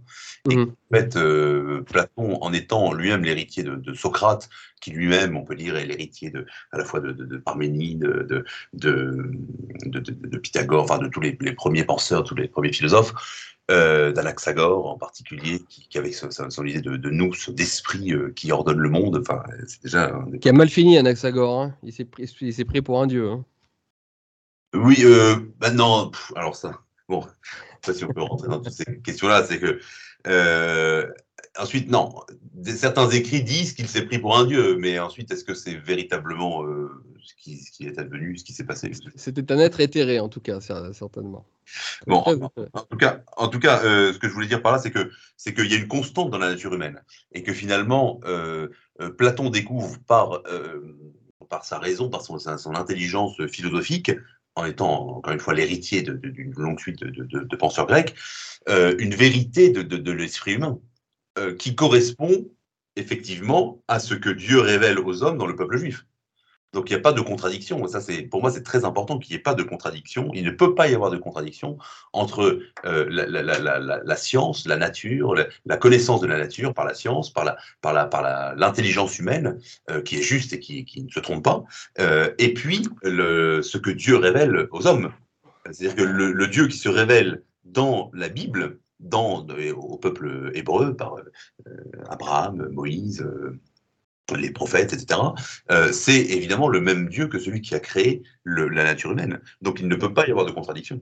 Et, euh, alors, moi, j'ai un intérêt pour Platon qui est un petit peu différent, mais je vais essayer de, me réintéresser à, Platon du point de vue euh, chrétien. Moi, j'avoue que mon intérêt pour Platon, c'est un intérêt euh, purement grec et assez encore nietzschéen, je dois le reconnaître, même si Nietzsche en fait s'est opposé à, Platon et en tout cas a, critiqué l'influence du, platonisme, de, la philosophie platonicienne euh, dans la, au cœur de l'Occident. En réalité, euh, vous parliez justement du, lien entre, la philosophie platonicienne et, la physique et les lois de la nature et donc les lois divines. Quand vous lisez le Timée, par exemple, euh, l'explication de l'organisation du monde euh, qui, était un chaos, organisation du monde par les dieux, les dieux viennent mettre de l'ordre dans un chaos originel. Euh, cette, cette, explication, bah, je sais que j'embête les gens un petit peu avec ça parce que c'est très important à comprendre, mais les lois de la, thermodynamique correspondent à cela. C'est-à-dire que le fait de mettre de l'ordre dans un chaos pour être capable justement de, de structurer des, énergies, d'utiliser des énergies grâce aux structures plutôt pour être plus exact, euh, bah, finalement la philosophie grecque et, l'explication platonicienne dans le Timée euh, font état de cela. Euh, et puis bon aussi, moi j'aime beaucoup chez Platon son, eugénique, alors son, eugénique d'état. À savoir que justement, c'est une, une, sorte d'écologisme. Hein. chez Platon, il y a l'idée que les hommes doivent s'organiser en vue de l'ordre justement pour atteindre l'harmonie. Et euh, l'harmonie étant le but suprême des Grecs, euh, c'est, euh, je crois aussi d'une certaine façon, avec quelques nuances, et on pourrait éventuellement en parler, le but aussi des chrétiens sur, sur Terre, les, pousser à atteindre l'harmonie avec leur environnement. Il faut qu'ils soient maîtres et possesseurs de la nature, bien sûr, mais aussi gardiens de la nature. Et il y a chez Platon cette idée qu'on doit s'organiser pour atteindre un idéal harmonique. Euh, et, cette pensée-là, cette pensée fondamentale chez les Grecs est, extrêmement importante aujourd'hui à retrouver parce que nous avons quitté justement cette recherche de l'harmonie pour la recherche du, performatif, du, de, la puissance, du, progrès. Euh, et, nous avons donc euh, abandonné cet objectif d'harmonie. Et moi, c'est ça que j'aime chez Platon. Euh, parce que chez Platon, il y a cette possibilité même de l'eugénisme, il a cette possibilité de l'organisation étatique extrêmement euh, stratifiée entre des, entre des, élites, des, véritables aristocraties qui incarnent quelque chose de, de, positif euh, pour atteindre cette harmonie générale entre l'homme, son environnement et les dieux, ce que lui appelait les dieux, mais ce que l'on pourrait très bien dire, très bien résumé par Dieu tout court. Parce que même effectivement, il y a chez Platon eu un un, début de monothéisme, euh, très clairement. Non, non, cette question de, l'harmonie, euh, c'est clair, c'est très platonicien comme, idée. Et euh, surtout, l'idée que l'harmonie de la société, l'harmonie intérieure de l'homme, dans les différentes parties de l'âme, etc., n'ont de sens que s'ils reflètent, si elles, ces harmonies, reflètent l'harmonie de l'univers. Il, y a, un lien avec l'univers qui est, qui est très, très, très, très beau, très, très fort. Et très, cosmos. Le cosmos, exactement, qui est très typique du monde grec. D'ailleurs, euh, d'ailleurs, il y a cette idée de, de, que les sphères célestes, dans leur mouvement, parce qu'elles produisent une espèce de vibration, elles bien produisent un son. Et donc, cette harmonie est même une harmonie musicale puisqu'il y a différentes sphères qui, qui, s'imbriquent euh, mhm. et, qui, et, qui, produisent une harmonie au sens vraiment de la musique, que vous avez une note, puis une autre, une, une troisième, et euh, enfin, une, enfin, un certain nombre de notes en tout cas, qui, s'harmonisent et qui produisent un accord. D'ailleurs, c'est très bon en musique, quand on dit euh, je joue telle et telle note, ça fait un accord. L'accord, c'est cette idée de, de l'harmonie où les, les, choses sont bien accordées. Et mhm. donc, il y a dans, dans, l'univers un, une harmonie euh, une musique universelle, une musique des sphères célestes euh, que, l'homme doit capter d'une certaine façon et il doit se mettre en accord euh, lui aussi comme une note dans, dans, une harmonie, dans un accord, pour sonner à, l'unisson, pour faire résonner en lui l'harmonie générale de l'univers. Et ça, c'est une idée qui est très platonicienne, enfin très grecque de façon générale, et très chrétienne aussi. Platon, est, Platon est un aristocrate, il est issu d'une longue lignée d'une vieille race, et c'est un véritable aristocrate. Et, tout aristocratisme, en tout cas c'est ma thèse, est à la recherche de l'harmonie justement. Et d'abord de la puissance, parce que pour pouvoir maintenir, eh bien, il, faut, il faut se maintenir. Mais une fois qu'on a la puissance, on doit chercher à, fabriquer du beau, du vrai, du bien, qui sont en fait une seule et même chose. Et, donc, euh, et tout cela se, se, se, se, retranscrit ensuite par une, une harmonie générale. Bon, cette discussion sur Platon est, passionnante et on pourrait l'avoir euh, très longtemps, j'en suis sûr. Mais euh, je défends quand même la thèse. Je défends quand même la thèse que Platon connaissait l'existence de, l'Amérique. Euh, donc par, par, par l'Atlantide? par l'Atlantide, bien sûr, le mythe de l'Atlantide. cette terre d'abondance. Alors certains, certains disent que c'est que ce serait à Terre-Neuve plutôt à l'époque où à une époque où apparemment où l'Alaska à une époque où cette terre n'était pas aussi gelée qu'aujourd'hui. Et d'ailleurs, quand les Vikings ont découvert l'Alaska, ils les ont décrits comme, comme la, terre verte. apparemment, il y a toute une. Alors, je ne suis pas du tout spécialiste, hein, mais je ne veux pas perdre, pas perdre les auditeurs, mais apparemment, cette terre aurait été très euh, euh, luxuriante à l'époque. Et peut-être effectivement que c'était soit l'Amérique, soit même voire plus au nord, parce qu'il y a l'Atlantide chez les Grecs, il y a Tulé aussi. Euh, Tulé qui est le, Grand Nord et qui est aussi une terre censée être plutôt luxuriante. Euh, Tulé euh, d'où vient Apollon. En tout, cas, en tout cas, on trouve chez Platon ce, récit qui est très hallucinant quand, quand, on le lit, où, il dit que c'est quelqu'un qui témoigne que son, son, grand-père avait rencontré un prêtre égyptien. Donc c'est c'est toujours une espèce de mise en abîme très classique chez, chez Platon pour, pour, donner de la puissance à un témoignage. En fait, on dit qu'il a été raconté par un tel, qu'il a tenu d'un tel, qu'il a tenu d'un tel, etc. Et le fait que ça vienne d'une tradition très longue, eh bien, mmh. euh, donne une valeur au témoignage. Et, euh, et donc, il y a cette, ce témoignage que lorsque euh, quelqu'un qui avait dit qu'il avait passé en bateau les, les colonnes, d'Héraclès, là, de, les colonnes de. Colonnes d'Hercule d'Hercule, le, le, donc le territoire de Gibraltar, Gibraltar. Et, que, et que en allant plus loin, ils avaient découvert un, un pays qu'on appelle l'Atlantide qui était euh, richissime, euh, etc.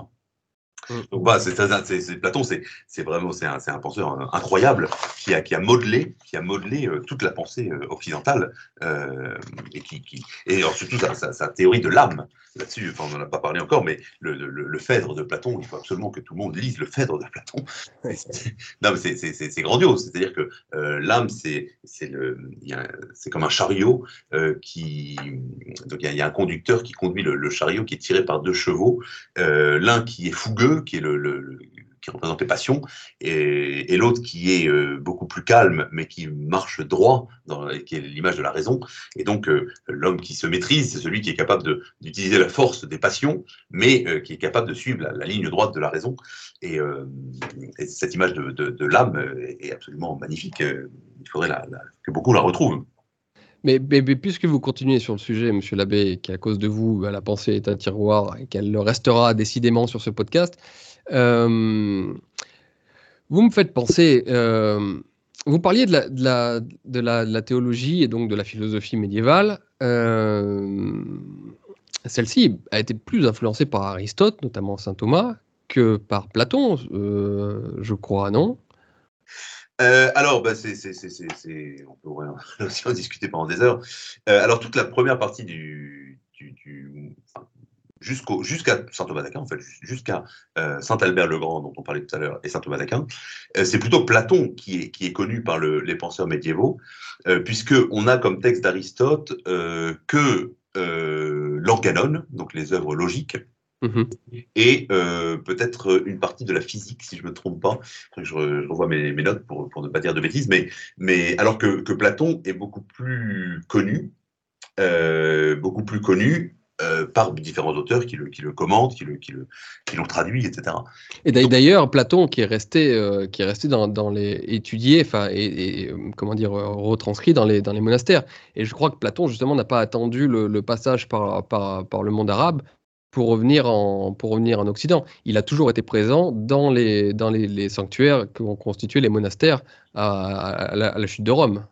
exactement. Alors que en fait, euh, les textes d'Aristote. Alors qu'Aristote, sont, il y a besoin d'Averroès, il y a besoin de, il y a besoin de la, du, davantage du passage par le, par le monde arabe parce que euh, Averroès, euh, Avicenne d'abord, et puis ensuite euh, Avicenne, effectivement. Avicenne euh, vers, l'an 1000, et puis Averroès au XIIe siècle, eh bien, traduisent et commentent, commentent Aristote.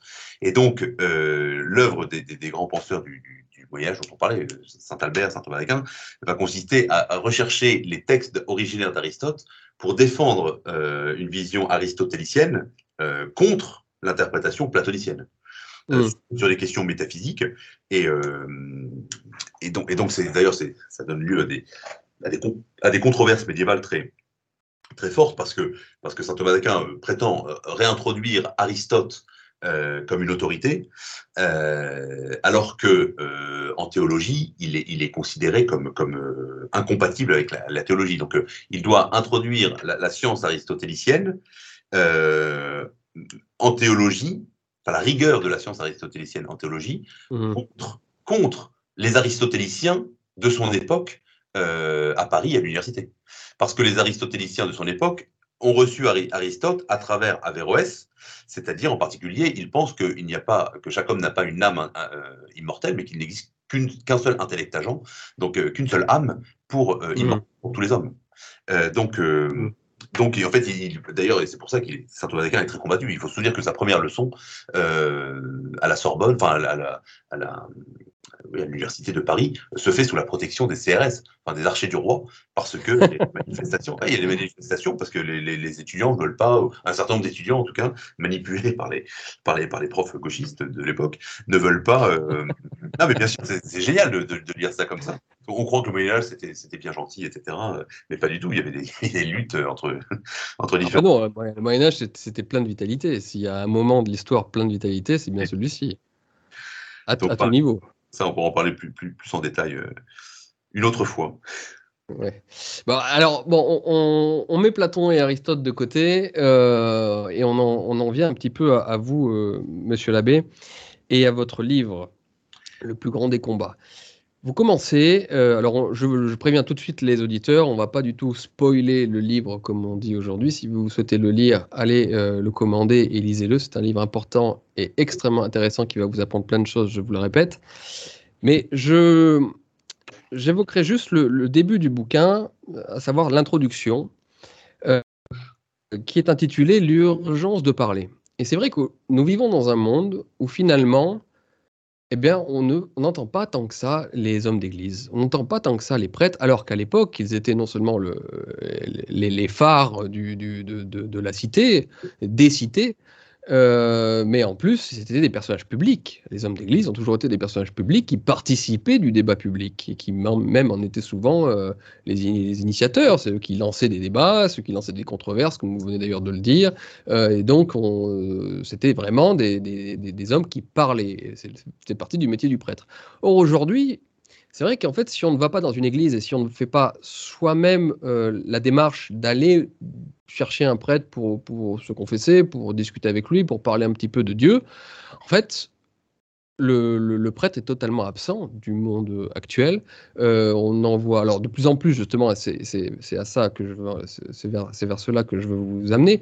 On commence à en voir sur les réseaux sociaux, on commence à en voir un petit peu, un tout petit peu dans le débat public, mais honnêtement, euh, moi, toute mon enfance, alors j'ai connu évidemment euh, une école catholique, donc pour moi, la religion, j'étais un petit peu baigné, je me baignais un petit peu au milieu, mais j'étais baigné dans, dans, la religion. Mais mais je me dis que pour un petit Français de base, mais pour un occidental d'une manière générale, en fait, s'il n'a pas de lui-même la, démarche d'aller parler à un prêtre parce que je ne sais quelle idée ou je ne sais quel appel du cœur ou de la foi, en fait, il ne rencontrera jamais de prêtre il ne, discutera jamais avec un homme d'église et, il n'aura du coup qu'une idée assez fausse même de la religion chrétienne, une idée très souvent construite soit par l'éducation nationale, soit par les idées reçues qui sont un petit peu le, fond de sauce de, l'esprit du temps actuel, soit carrément par euh, Netflix et par euh, les films qui présentent toujours euh, le christianisme comme un truc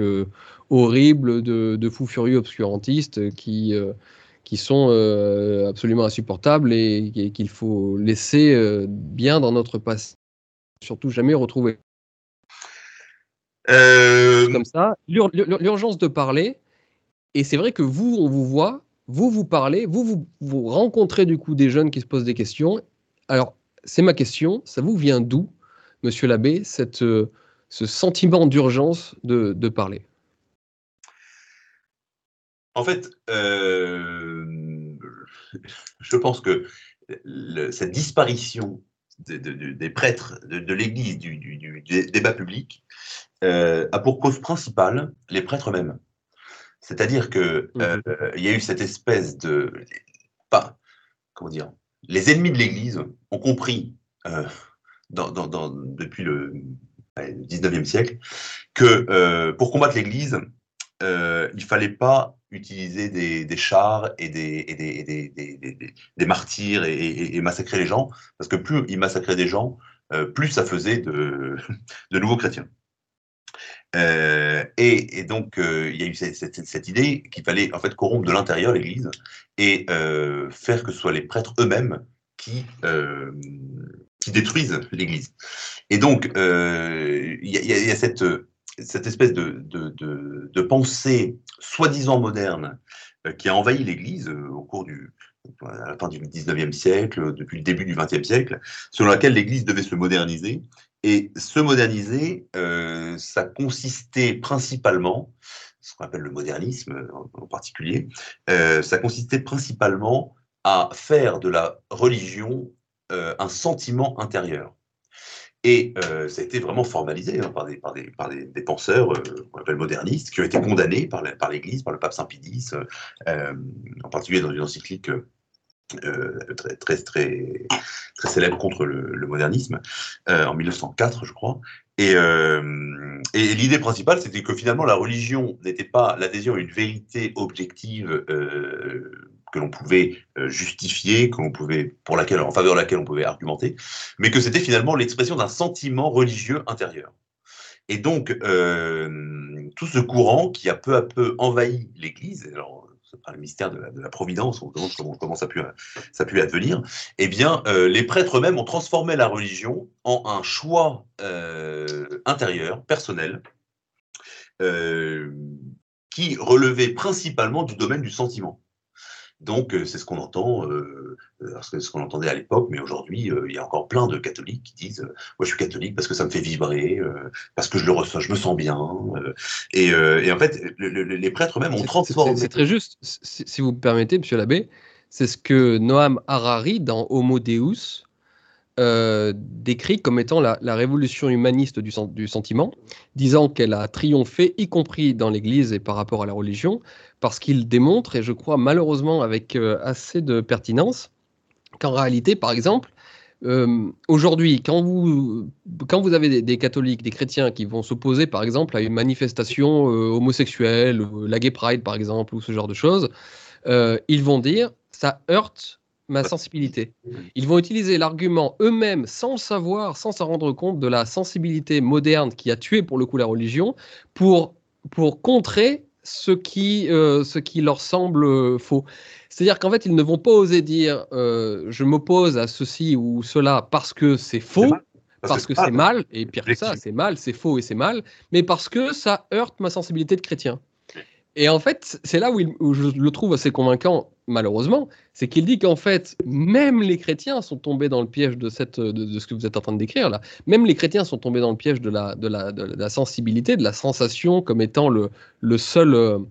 Euh, seul élément central de, toute vie et de toute organisation euh, humaine, euh, c'est que, même eux utilisent ces arguments désormais pour, débattre dans la cité.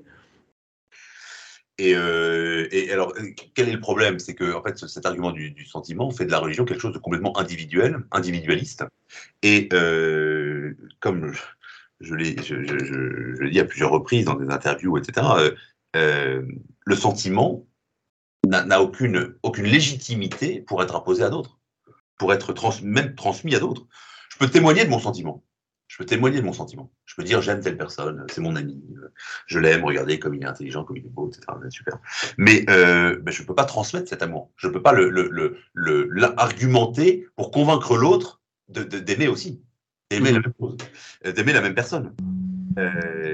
donc, donc en fait, une fois qu'on a réduit la foi à un sentiment, eh bien, ça fait de la foi quelque chose de purement individuel, qui ne peut plus être transmis. Alors, qui peut, on peut témoigner, bien sûr, et, euh, mais, mais, mais, qui ne peut plus être transmis. C'est-à-dire qu'on on a, on a euh, séparé la rationalité de, de, de, la, de la, religion euh, de, de l'adhésion individuelle euh, comme, comme, comme un sentiment, comme un choix. Oui, la foi est une, est, une, est une sensibilité comme une autre, en fait. Exactement. C'est aussi ça, d'ailleurs. Moi, j'ai la foi parce que je sens, moi, moi, ça me fait du bien que Dieu existe. Et, donc, ça, donc, et puis les gens même répondent de cette façon Ah, bah si toi, ça te fait du bien euh, de, croire en Dieu, bah, c'est très bien. Mais en fait, tout est basé, c'est vrai, Harari a malheureusement raison, tout est basé aujourd'hui sur la sensibilité des uns et des autres. Mmh. C'est ce que j'appelle la grande sensiblerie qui a, qui a frappé l'Occident comme une peste depuis, euh, depuis, depuis à peu près 60 euh, ans dans mon livre. J'appelle ça la grande sensiblerie. Tout est basé sur, la, sur, la, sur, le, sur le sentiment. Vous avez tout à fait raison de, non, mais de, partir de là sur la... destruction, c'est la destruction de la, de la religion en, tant que telle. Puisque, que Moi, j'en ai rien à foutre du sentiment des uns et des autres. Je veux dire, euh, il y, a des vérités, il y, a des, y a des exigences nécessaires pour le maintien d'une société, d'une civilisation, et les, la sensibilité, voire même la sensiblerie des uns et des autres. Mais on s'en. Pardonnez-moi, je risque d'être vulgaire, mais on s'en. On s'en. Voilà, vous m'avez compris. Euh, et alors, je veux dire un truc euh, encore plus peut-être choquant. Euh... ça choquera pas, ça choquera pas mon, mon public. c'est que, c'est que en fait, ça fait de la religion euh, catholique, du christianisme, une religion de femmes, parce que les femmes sont sensibles aux sentiments. Et donc, il y a beaucoup de femmes qui, qui, qui ressentent ça. Et alors, quand, moi, ça m'est arrivé plein de fois hein, sur des interviews, des trucs. Quand je dis la religion, c'est pas de l'ordre du sentiment, les femmes, ça les fait bondir. Mais comment ça Vous pouvez pas dire ça, etc. Mais le problème, c'est qu'aujourd'hui, la majorité des hommes enfin, la majorité des, pratiquants aujourd'hui sont des femmes euh, dans la région catholique. Parce que ah, elles ont féminisé l'Église alors. Euh, non, non, ce sont les prêtres qui ont féminisé l'Église, qui ont réduit, qui ont réduit l'Église au sentiment, et donc du coup, il n'y a plus que les femmes qui sont, qui sont sensibles à cela.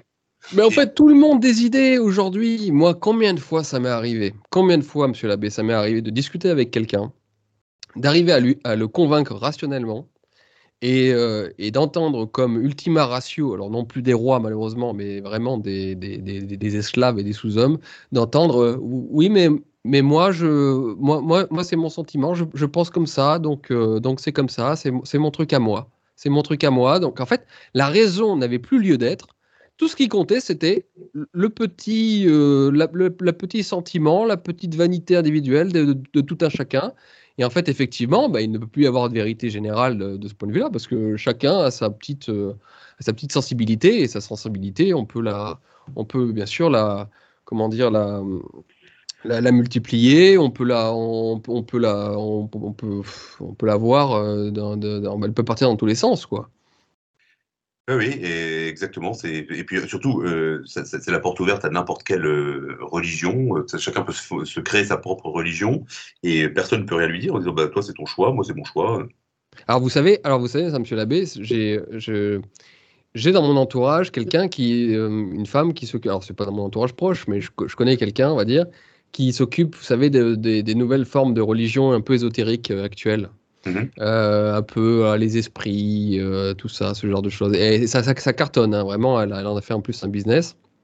Et, et vraiment, du coup, euh, bah, y a beaucoup, elle a beaucoup de femmes qui lui payent pour ses services. Euh, elle a essentiellement des femmes, 99%. Hein, et donc, elle est, pleine d'idées voilà, sur, la, sur la vie, la nature. Et un jour, j'ai discuté avec elle, et, et pour, parce que ça m'intéressait, je suis un petit peu curieux de tout. Et euh, je m'étais aperçu qu'en fait, c'était une sorte de, de, de, de de plein de choses qui étaient parfois juste, parfois absurde, mais lorsque c'était juste, c'était en fait du ressucé de la religion euh, catholique, mais à, une sauce euh, moderniste. Et j'avais dit à cette personne, mais pourquoi passer par, par tous ces, ces ersatz de, de, religion, ces espèces de trucs euh, modernistes qui partent dans tous les sens? Pourquoi faire cela plutôt que de revenir à la religion de, de tes pères, la religion catholique, qui possède tous les éléments spirituels pour, pour répondre à tes questions mystiques euh, et, et, y répondre d'une façon bien plus intelligente et bien plus profonde que tous les trucs euh, modernistes à la con. Euh, voilà.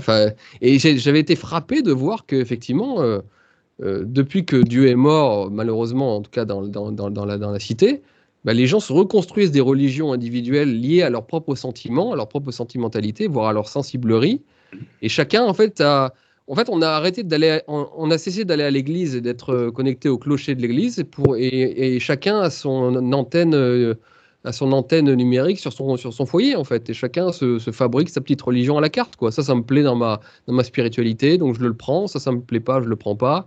C'est vraiment, euh, c'est, Netflix de la religion quoi. Je choisis ce que je veux en rapport à mes sentiments. Et ce qui est, encore plus dramatique, c'est que euh, cet abandon de la religion s'est fait, c'est la grande manipulation de, la franc-maçonnerie d'ailleurs, de, des, ennemis de l'Église, la grande manipulation, ça a été de dire il faut se libérer de la religion pour devenir enfin libre. Et aujourd'hui, euh, évidemment, les gens ne vont plus à l'Église écouter le curé le dimanche. Mmh. Mais ils sont tous devant la même télé, ils regardent tous les mêmes émissions et ils sont bien plus manipulés que s'ils allaient écouter le, curé à, l'église. Et puis ils se confessent au psychologue qui a remplacé la figure du, du, curé de campagne.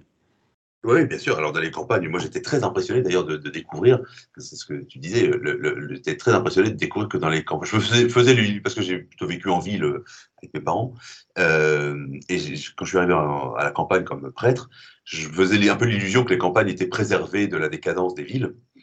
Et euh, en fait, c'est pas du tout le cas. Enfin, non, malheureusement. C'est euh, dramatique euh, socialement et humainement.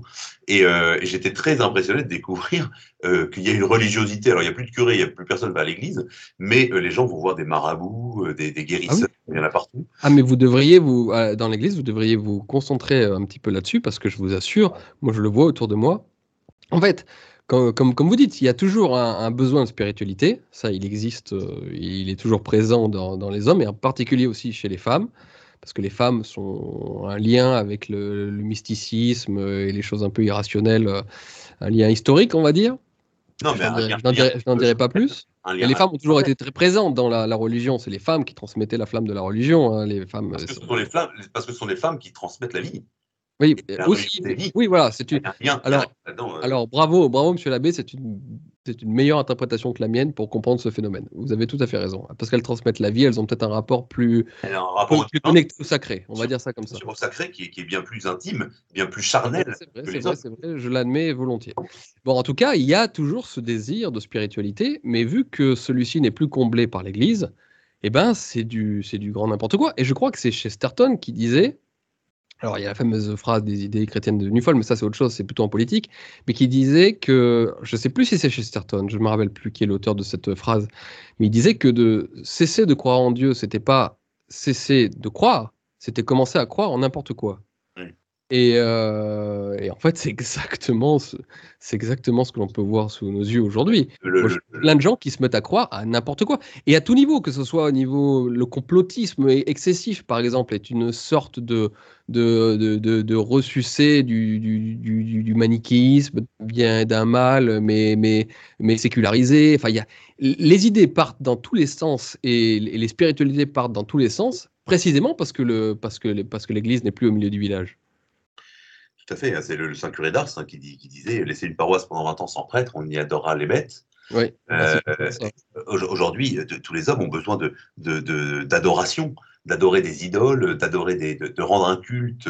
Euh, il, y a, combien de gestes? Alors, On parle de, que ce soit le, foot, que ce soit les, les, les, artistes euh, pseudo-artistes à la mode, etc. Mais il y, a, il grands prêtres, les journalistes, euh, c'est une nouvelle religion. Ce sont les grands prêtres d'une nouvelle religion, de, de, de, l'homme qui, euh, qui s'adore lui-même, etc. Enfin, euh, il y, a des gestes religieux qui, qui, qui ont remplacé la, la, la religion de du Dieu incarné, la, vraie religion.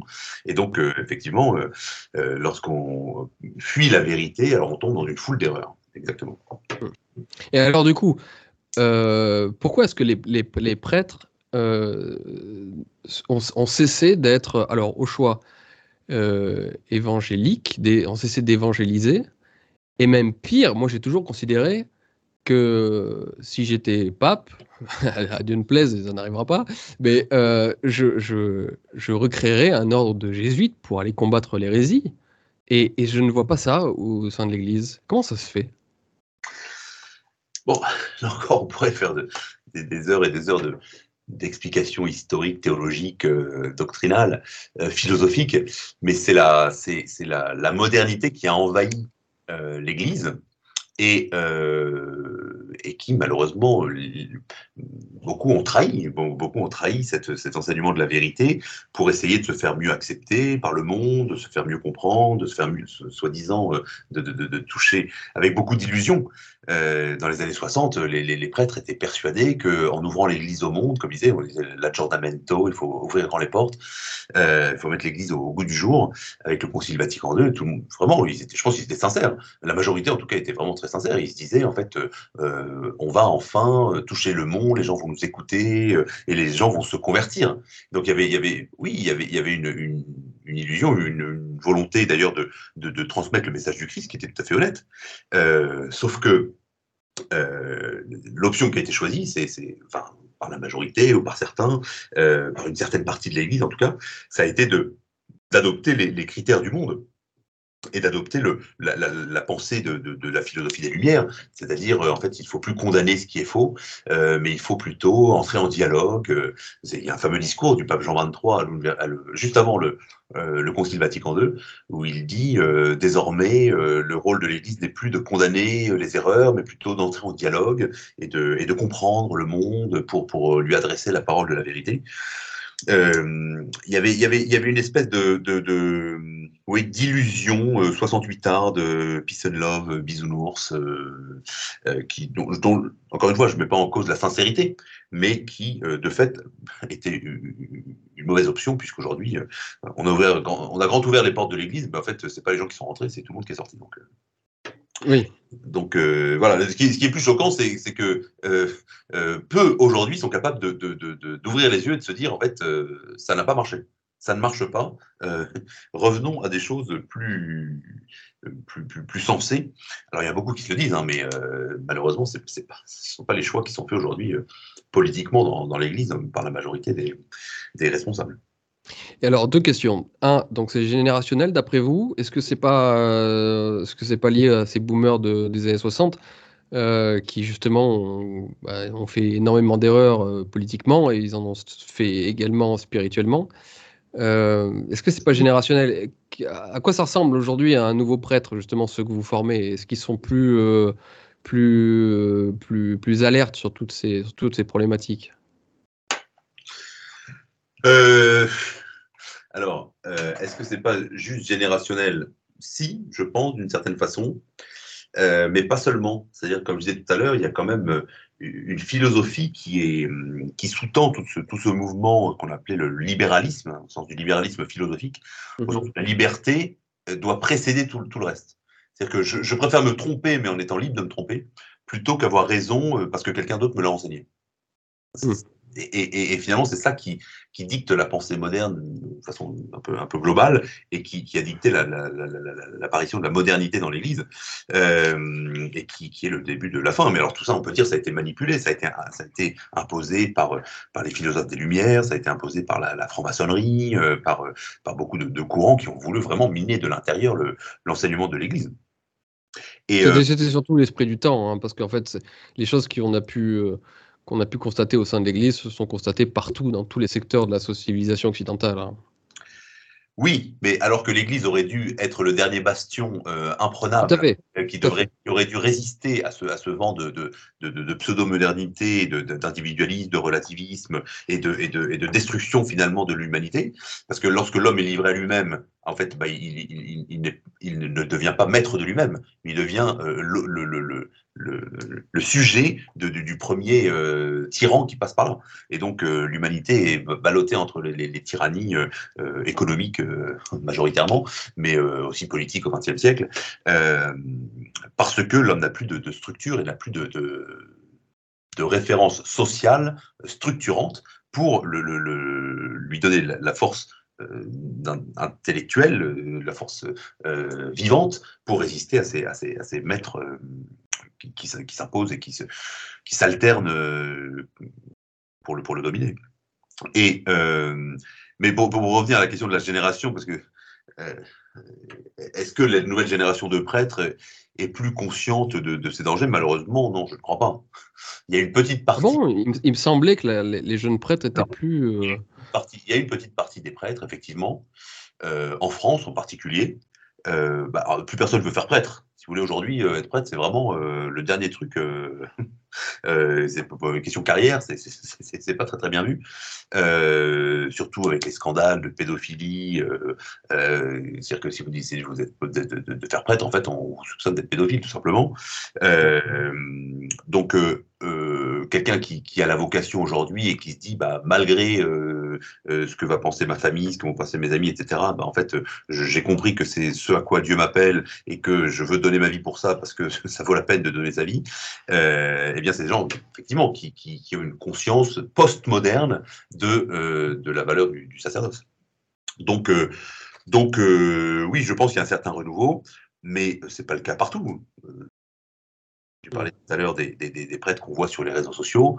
il y a un certain nombre de. Enfin, le père Mathieu, enfin, que tout le monde connaît plus ou moins, c'est vraiment le, alors pour ceux pour ceux qui connaissent pas, le père Mathieu, c'est un père euh, qui, qui, qui est ultra progressiste. Et en fait euh, c'est, euh, enfin je sais pas pourquoi est-ce qu'il n'a pas été encore engagé chez sur Canal+, ou dans, euh, auprès du, petit journal de, avec Yann Barthès. Euh, enfin, je comprends pas, parce qu'en fait, il, a, il partage absolument toutes les idées et toutes les sensibilités, n'est-ce pas, de la modernité. Alors, et puis, ils ont réduit le Christ à, à, charité et à, l'amour inconditionnel, alors que, euh, que le catholicisme, c'est l'amour, la charité, mais c'est aussi la vérité et c'est le dogme. Et en fait, il y, a, une, y, a, cette espèce de, de, de, de, rupture dans, dans, dans, la foi qui est censée être, être globale. Alors peut-être aussi, certains disent que la catholique est allée trop loin, notamment à la fin du 19e siècle, et, enfin au 19e siècle,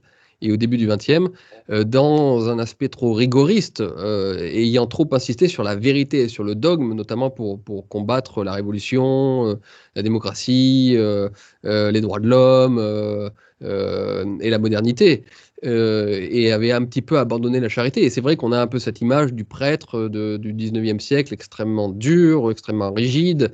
on voit même d'ailleurs dans, dans, les églises qui se sont construites au 19e siècle, on le voit à Lyon, euh, ce sont des églises qui sont euh, à Fourvière, par exemple, c'est construit comme sur un, sur un, plan architectural de, château, un château fort, une, forteresse.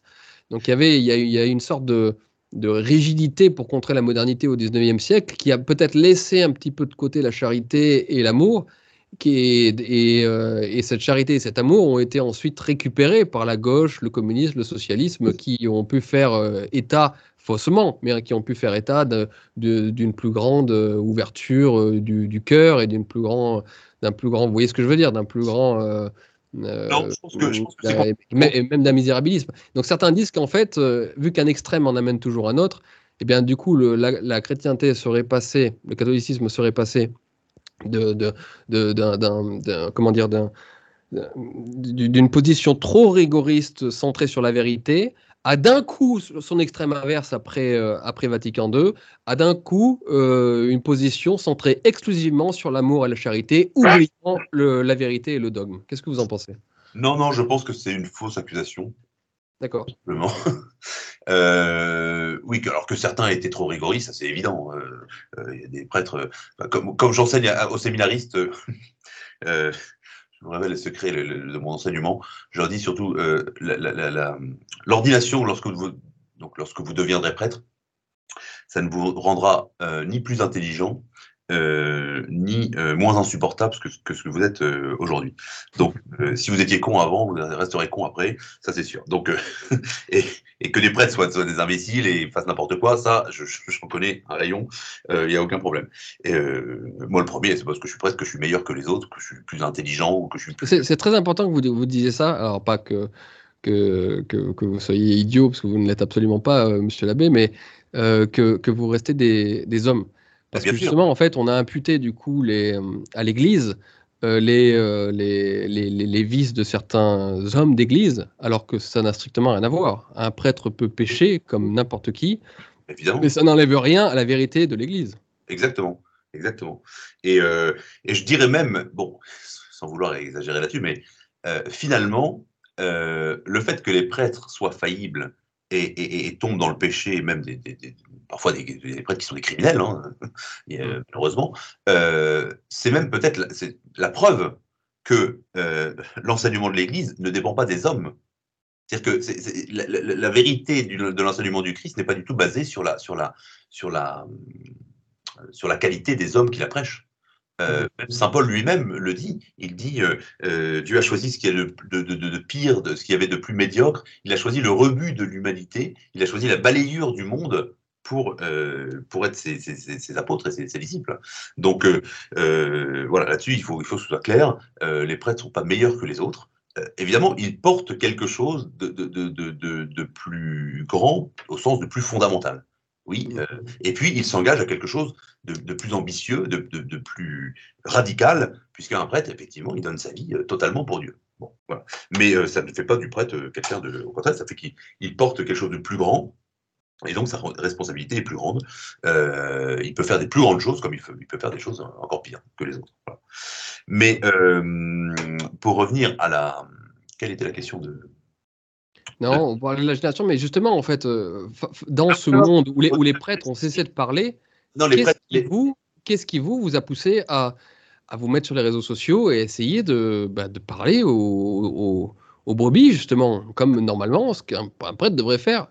Alors, alors, juste simplement, sur la question des prêtres rigides du 19e siècle, euh, ce que je voulais quand même, euh, ce, à quoi je voulais répondre, c'est que, c'est que euh, le, les, toutes les avancées sociales, et j'invite les gens à lire des bouquins, à étudier ces questions-là, toutes les avancées sociales.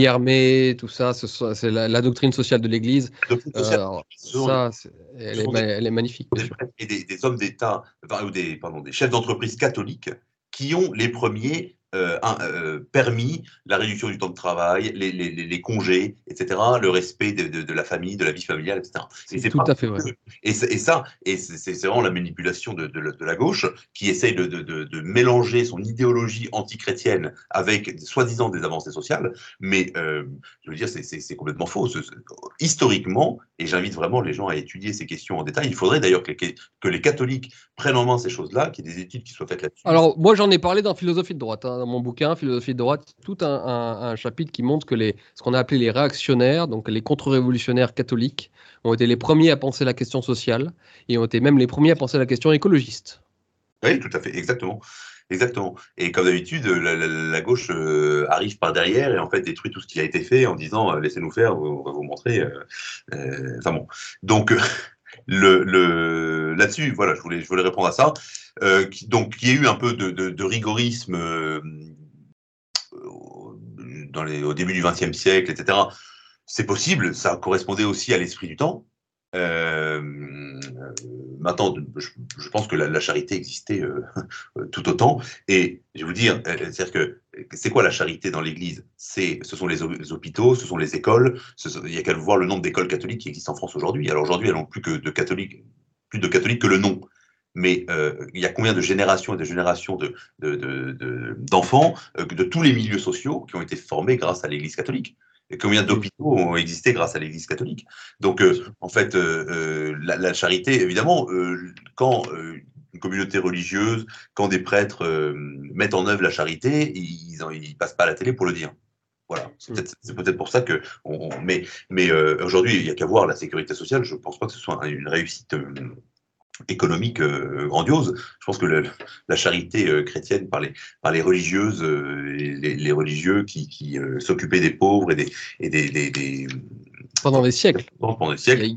Il y, a, des pages d'Hippolytaine dans les origines de la France contemporaine qui sont extrêmement touchantes, puisqu'il décrit pendant des siècles l'œuvre euh, des, bonnes sœurs, des prêtres, des monastères, auprès des pauvres, auprès des, déshérités, auprès des, malheureux, auprès des, veuves, auprès des veufs, auprès des...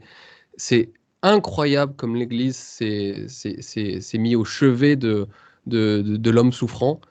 Et, c'est fou que effectivement les, révolutionnaires et la gauche, qui, prétend se soucier des pauvres et des malheureux, euh, a fait table rase de toute cette histoire. Alors que si elle se souciait réellement des pauvres et des malheureux, elle pourrait à la limite dire D'accord, l'Église se trompe, elle a tort sur tel ou tel point, euh, euh, c'est l'opium du peuple parce que la religion est fausse, il n'y a que, a dans ce monde que, que, le monde réel, que le monde matériel. Ok, elle pourrait dire ça, mais elle pourrait, à la limite, rendre hommage à tout ce qu'a pu faire l'Église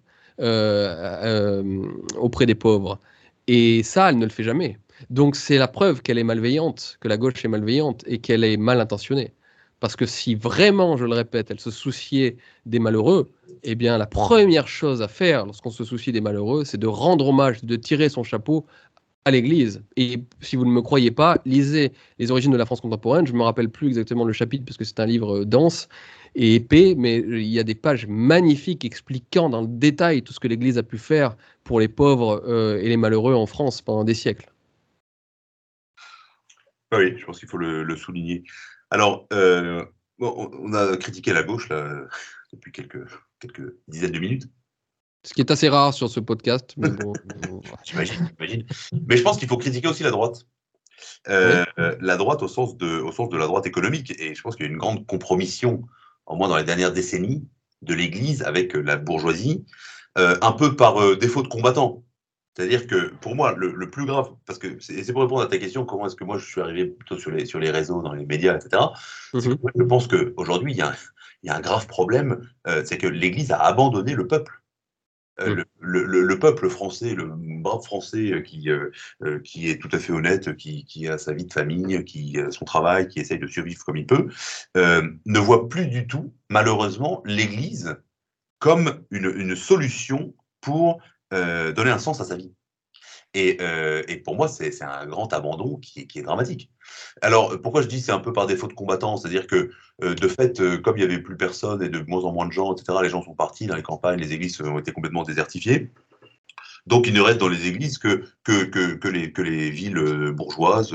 Oui, alors il y a du monde dans, dans l'ouest de la France, euh, en Vendée, en Bretagne, euh, parce que, par tradition, euh, et dans les, dans les villes où il y a Angers, il y a du monde qui va à la messe, à Poitiers, à Bordeaux, parce que, parce que ça, parce que ça s'est toujours fait, parce que quand on est bien vu dans la ville, on peut être d'ailleurs franc-maçon dans la semaine, mais le dimanche, on va à la messe comme c'est le cas du, maire de, de, de, Bordeaux, qui, euh, qui fait n'importe quoi, mais par contre qui va la mettre le dimanche, et, euh, et qui se donne une légitimité comme ça. Donc, euh, si vous voulez, il y a une espèce de, ou comme Gérard Collomb, qui a été, qui était quand même un grand franc-maçon, euh, enfin franc-maçon notoire, qui est enterré dans l'église à, Lyon par l'archevêque de Lyon. Enfin, ça, c'est vraiment scandale. Enfin, je, pour moi, c'est une. ils, se réveillent tous chrétiens à la fin. Hein. Même Voltaire, apparemment, à la, à la, toute fin, à la fin des fins, se serait réveillé. ah oui, mais je pense pas que Voltaire ait eu des obsèques publiques, c'est vrai, par l'archevêque. C'est-à-dire que la, que, n'importe qui se convertisse à la fin de ses jours, c'est très très bien. Je suis pour. Et, je, et si on me dit que Voltaire s'est converti et même que, que Marx s'est converti et que Hitler s'est converti à la fin de ses jours et est devenu catholique, eh ben, je dirais bah, tant mieux pour lui. C'est mieux autant que jamais. Bon, j'espère qu'il aura du temps au purgatoire pour, euh, pour euh, payer le, mal qui, que ces hommes-là ont fait. Très bien. Mais ça, c'est le bon Dieu qui gère. Euh, c'est pas à nous de juger. Mais euh, mais le, problème, c'est que la, moindre des choses, quelqu'un qui est publiquement a fait du dommage, a fait du, mal à, l'Église, à la foi euh, autour de lui, bah, il, doit, il, doit, au moins reconnaître publiquement le mal qu'il a fait. Hmm. Euh, on peut pas, on peut pas le, lui donner des obsèques, euh, lui faire des obsèques publiques sans que, au moins, il ait écrit quelque chose, qu'il ait demandé et qu'il ait, qu'il ait regretté le mal qu'il a fait. Hmm. Parce qu'autrement, c'est être complètement différent. C'est dire, en fait, vous pouvez faire ce que vous voulez. De toute façon, à la fin, comme si l'Église était indifférente au mal et au bien. Bon, euh, tout, ça pour dire que qu'il y a. Et, et, vous, vous êtes lancé alors Vous vous êtes lancé sur les réseaux sociaux ou sur essayer d'être une parole publique, euh, une, non, parole médiatique Et j'imagine en plus, et je vous tire mon chapeau, que ce doit être euh, compliqué parce qu'en fait, quand on prend des habitudes, elles se mettent à rouiller. Et si l'Église a, a perdu l'habitude ces dernières années d'être présente justement d'aller directement s'exprimer au public et donc aux brebis, ce que normalement, je le répète, elle aurait dû faire.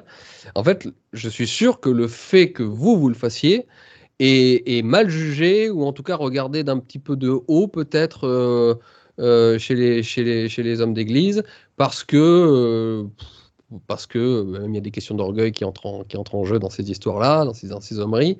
mais en gros, l'Église a tellement perdu qu'on puisse que des hommes d'Église puissent s'adresser directement aux gens Or, euh, bien sûr, euh, la, euh, la messe du dimanche, hein, que je suis sûr que c'est mal jugé, même y compris chez vous.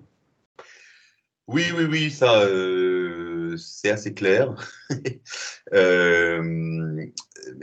surtout que, disons que, comment dire, je défends une vision du catholicisme qui n'est pas la vision mainstream actuellement. Donc, euh, ça agace, ça fait grincer beaucoup de dents, euh, que je rencontre un certain succès, euh, au moins dans certains milieux, c'est pas partout, mais ben, on m'invite pas sur TF1 ou sur. Comme le père Mathieu d'ailleurs, on m'invite pas sur, voilà, sur, des médias de, grande écoute, mais il y a un succès, disons, un peu underground qui, qui, fait grincer beaucoup de dents. mais qu'est-ce que vous voulez le Christ, il a fait grincer des dents, hein, euh, au point, qu'il a été euh, crucifié. Donc, euh, franchement, si, moi, on me dit, bah, en fait, on va vous crucifier parce que ce que vous dites, c'est trop conforme au message du Christ, c'est trop conforme à l'enseignement du Christ, et en fait, on ne peut pas le supporter comme lui, on l'a pas supporté il y a 2000 ans, ce serait la meilleure fin que je pourrais faire. Oui. très heureux. J'en serais très heureux. Mais euh, euh, si vous êtes catholique, oui, c'est la logique. Hein. J'en suis pas encore là, euh, parce que de fait, ça se passe, ça se passe bien. J'ai pas non plus des, des, graves problèmes. Moi, ce que j'espère surtout, c'est ne pas me laisser corrompre d'une façon ou d'une autre, hein, ni à droite ni à gauche, mais vraiment être le, porte-parole de, l'Évangile, c'est-à-dire ne, ne, rien dire d'autre que ce que le Christ lui-même aurait dit dans les mêmes circonstances. C'est ça mon idéal du prêtre. Euh, quel qu'en soit le prix, je ne veux rien dire d'autre que ce que le Christ lui-même aurait dit. Et euh, donc euh, chaque jour, je me dis, bah, avant de, même de faire ce podcast, j'ai fait une prière intérieure, demandant au Saint-Esprit de m'éclairer pour toucher les, cœurs, pour toucher les, ceux qui, nous écoutent, ceux qui vont nous écouter. non pas par mes paroles, parce que franchement, j'espère que c'est bien clair pour tous ceux qui, qui, écoutent. Moi, ce que je dis n'a aucun sens, ma personne n'a absolument aucune valeur. il, y a, il, y a, il y a des, des personnes qui, sont, qui arrivent à faire preuve de plus de pédagogie et aussi qui ont un charisme euh, qui est nécessaire à la. Donc, si, le, bon Dieu, m'a donné ce talent de pouvoir toucher des gens, en fait, mmh. c'est mon devoir de l'utiliser. Mmh. Devoir de l'utiliser. Mais euh, pour revenir à des choses un peu plus, terre à terre, en fait, euh, moi, je suis arrivé sur les réseaux, sur les réseaux sociaux vraiment par hasard vraiment par. Euh, j'ai fait un compte, euh, je raconte dans le bouquin, donc j'invite les gens à, écrire le, enfin à lire le, bouquin, à l'acheter et, à le lire. Euh, j'ai fait un compte Instagram parce que sur Facebook, je, trouvais ça insupportable et parce qu'il y avait trop de gens, j'avais trop de demandes de trucs. Et, donc j'ai ouvert ce compte Instagram et il y a plusieurs jeunes qui m'ont contacté grâce à ça. Et euh, qui m'ont convaincu, en particulier un certain euh, Clément que je, que je, que je salue euh, à l'occasion s'il écoute ce podcast, qui, qui m'a contacté et qui, qui m'a posé plein de questions et au bout d'un moment qui m'a dit il faut absolument que vous mettiez votre compte en public parce qu'en fait il y a plein de jeunes qui ne savent pas parler à un prêtre, qui ne savent pas où trouver un prêtre et qui ont besoin d'entendre cet enseignement de, des prêtres. Et donc ça a commencé comme ça et petit à petit bah, voilà, ça s'est développé. et donc voilà, si, moi je, si je peux porter le message. Alors il y a une expression que j'aime beaucoup, qui est euh, une expression du pape euh, Benoît XVI, qui disait que le, le, qui parlait du, des réseaux sociaux et d'internet comme un continent numérique. Et il disait c'est le huitième continent. Et euh, moi je me vois un peu comme ça, comme un, un, missionnaire. du huitième continent, c'est pas mal. Et comme comme, comme le roi d'Espagne a décidé d'envoyer des, jésuites ou des franciscains pour euh, évangéliser le, continent américain euh, après la découverte de Christophe Colomb. Et bien de la même façon, euh, il faut envoyer des prêtres missionnaires sur le continent numérique. Alors c'est bien parce que je peux faire ça depuis chez moi sur, devant mon ordinateur ou sur mon téléphone. Je n'ai pas besoin d'aller traverser la mer, etc. Mais il y a quand même des requins, quand même des requins qui essayent de faire couler le bateau. Oui, et puis euh, on ne vous voit pas danser euh, sur TikTok comme, euh, comme le père Mathieu, monsieur l'abbé. Donc il y a aussi de. mais c'est peut-être que vous toucheriez peut-être plus doigts en faisant cela, j'en sais rien, mais ce serait pas de, ce serait pas bien. Mais comment vous faites justement? Quelles sont les méthodes que vous, que vous, que vous autorisez, que vous utilisez, que vous souhaitez dans, dans le futur utiliser davantage pour, pour, pour toucher justement les, les gens? Pour moi, l'unique méthode, pour moi, l'unique méthode c'est euh, la doctrine de Jésus-Christ, la doctrine de l'Église. Parce que pour moi, l'enseignement du Christ n'est accessible que par la doctrine de l'Église. Donc, je ne veux transmettre que ce qui est de l'enseignement de l'Église. Euh, alors évidemment, j'essaie de mettre mon talent, j'essaie de, si j'ai un peu d'humour, de, l'utiliser, si j'ai un peu de, connaissances et d'études, de, partager mon, savoir. Mais euh, encore une fois, moi, ça m'intéresse pas que les gens adhèrent à ce que je dis moi, parce que c'est moi. je veux que les gens m'oublient je veux que j'en m'oublie et devienne chrétien. C'est ça qui m'intéresse. Et euh, d'ailleurs, euh, franchement, j'ai en tête, et c'est peut-être ça qui me, je sais pas, qui me sauve. Euh, moi, ma vie de prêtre, ça fait 15 ans que je suis prêtre quand même, donc je peux dire j'ai quand même une carrière. c'est une carrière d'abord de, professeur. donc je, rêve, parce que je vois plutôt cette présence sur les réseaux, sur les réseaux un peu comme une parenthèse. Euh, c'est-à-dire que euh, voilà, j'ai commencé il y a deux ans, là, ça, commence à prendre de l'ampleur. Mais un jour, euh, ce que je souhaite, c'est pouvoir disparaître, me remettre à être professeur à, temps plein, parce qu'évidemment, j'ai mis un peu de côté les recherches universitaires, l'écriture d'articles de, recherche en philosophie ou en théologie. Et je me dis qu'un jour, j'aimerais bien y retourner et puis laisser la place à d'autres. voilà, moi, je veux pouvoir disparaître euh, et, que le genre euh, parce que c'est ça le danger aussi quoi. moi, aussi j'ai envie de disparaître un jour. Je, un jour je, le ferai. Je crois qu'on a quand on est une personnalité un petit peu publique, on a tous envie de disparaître, à moins d'avoir une immense vanité, mais ce qui n'est pas le cas chez vous parce que je vous connais et ce qui n'est pas le cas chez moi, contrairement à ce que certaines personnes peuvent imaginer. Effectivement, euh, moi aussi j'ai parfois ce désir. Je, Très souvent ce désir même. Que tu n'as pas cette vanité que qui peut parfois transparaître euh, dans certaines... Oui, je sais, j'ai une image de, de gros connard euh, hyper vaniteux, mais, mais, mais d'un autre côté... Quand on te connaît, ce n'est pas le cas, j'en je, témoigne, témoigne, Merci, monsieur l'abbé, mais je sais, mes amis euh, me le disent, donc je sais au moins que j'ai avec moi la vérité, et après tout, tant pis pour mon image, même si je, dois faire attention. Mais bon, c'est pas le sujet du, du, tout de ce podcast. Euh, oui, certes, mais alors je vais, je vais un petit peu, je me resserre un verre parce que rien que de, rien que de penser à eux, ça me, ça les poils. Mais enfin, vous dites que votre, euh, votre unique objectif sur les réseaux sociaux, c'est de transmettre le discours du Christ tel quel. Mais il y en a qui font ça euh, bien mieux que vous, alors pas au niveau du fond, mais en tout cas au niveau de la forme. Ce sont les évangélistes.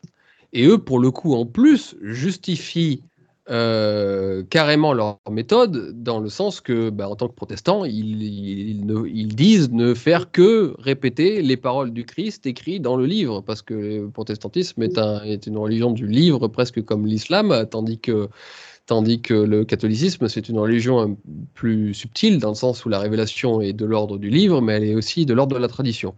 Euh, Donc en fait, vous avez des évangélistes qui mettent des moyens monumentaux par, avec des millions de dollars aux États-Unis et de partout. Des, des musulmans, moi parfois je vois des pubs de, d'imams. J'ai ça, je ne sais pas d'où ça vient, mais enfin, j'ai des publicités parfois sur Internet de, musulmans qui m'invitent à, me convertir à l'islam. Euh, il y, a des moyens gigantesques qui sont mis pour, pour évangéliser, pas au sens catholique, mais au sens euh, évangéliste, et puis, et puis islamiser.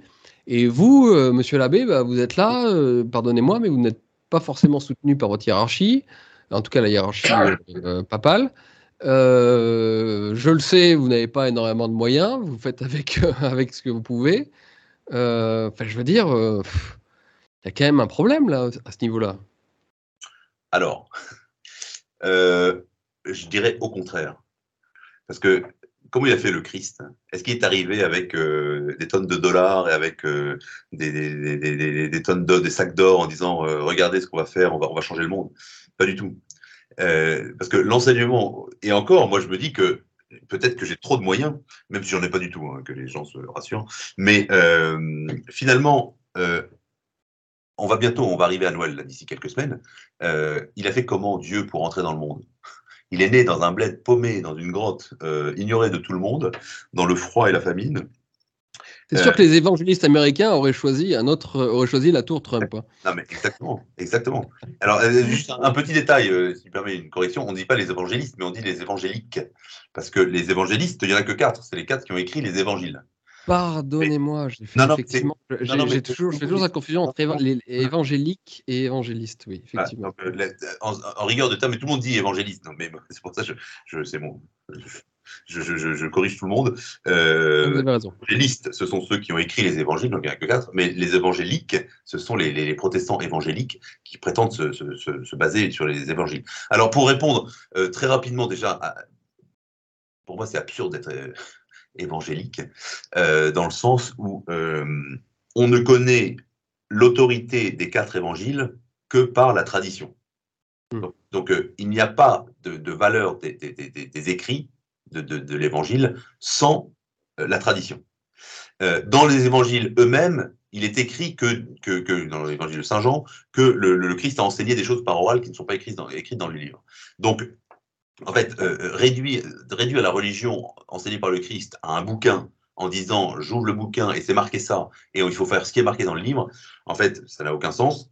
Hmm. Ça ne fonctionne pas d'ailleurs, puisque euh, il y a, je ne sais plus combien, 3000, 3000 églises évangéliques, euh, enfin protestantes en tout cas, qui existent. Donc en fait, chacun lit ce qu'il veut dans le bouquin, donc ça n'a aucun sens.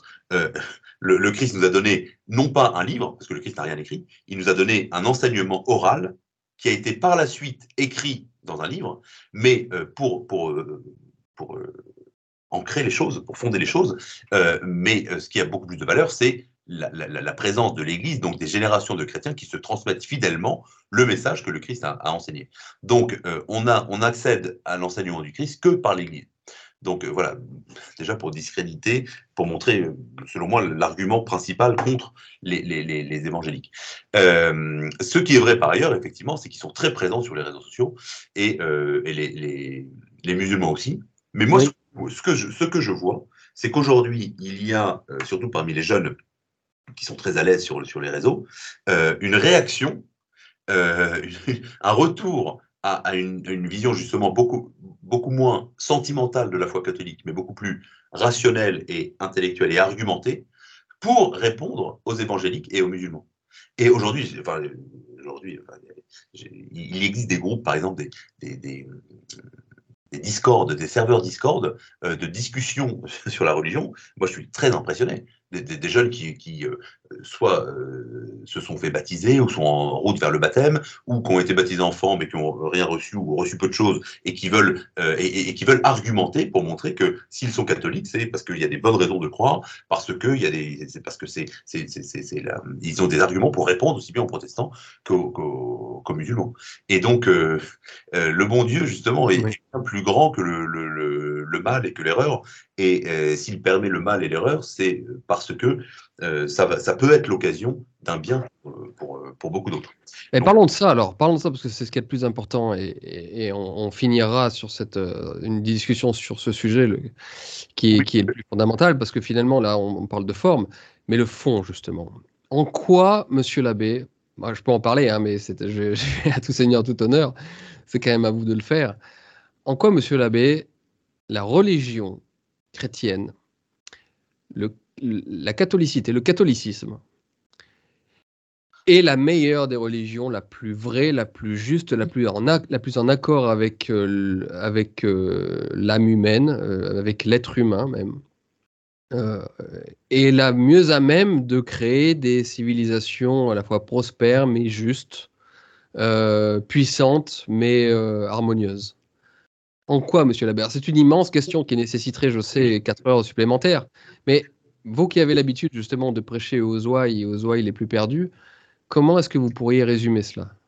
Parce que moi, je crois cela. Attendez, euh, désolé, pardonnez-moi encore une fois, je, continue d'ouvrir ma bouche.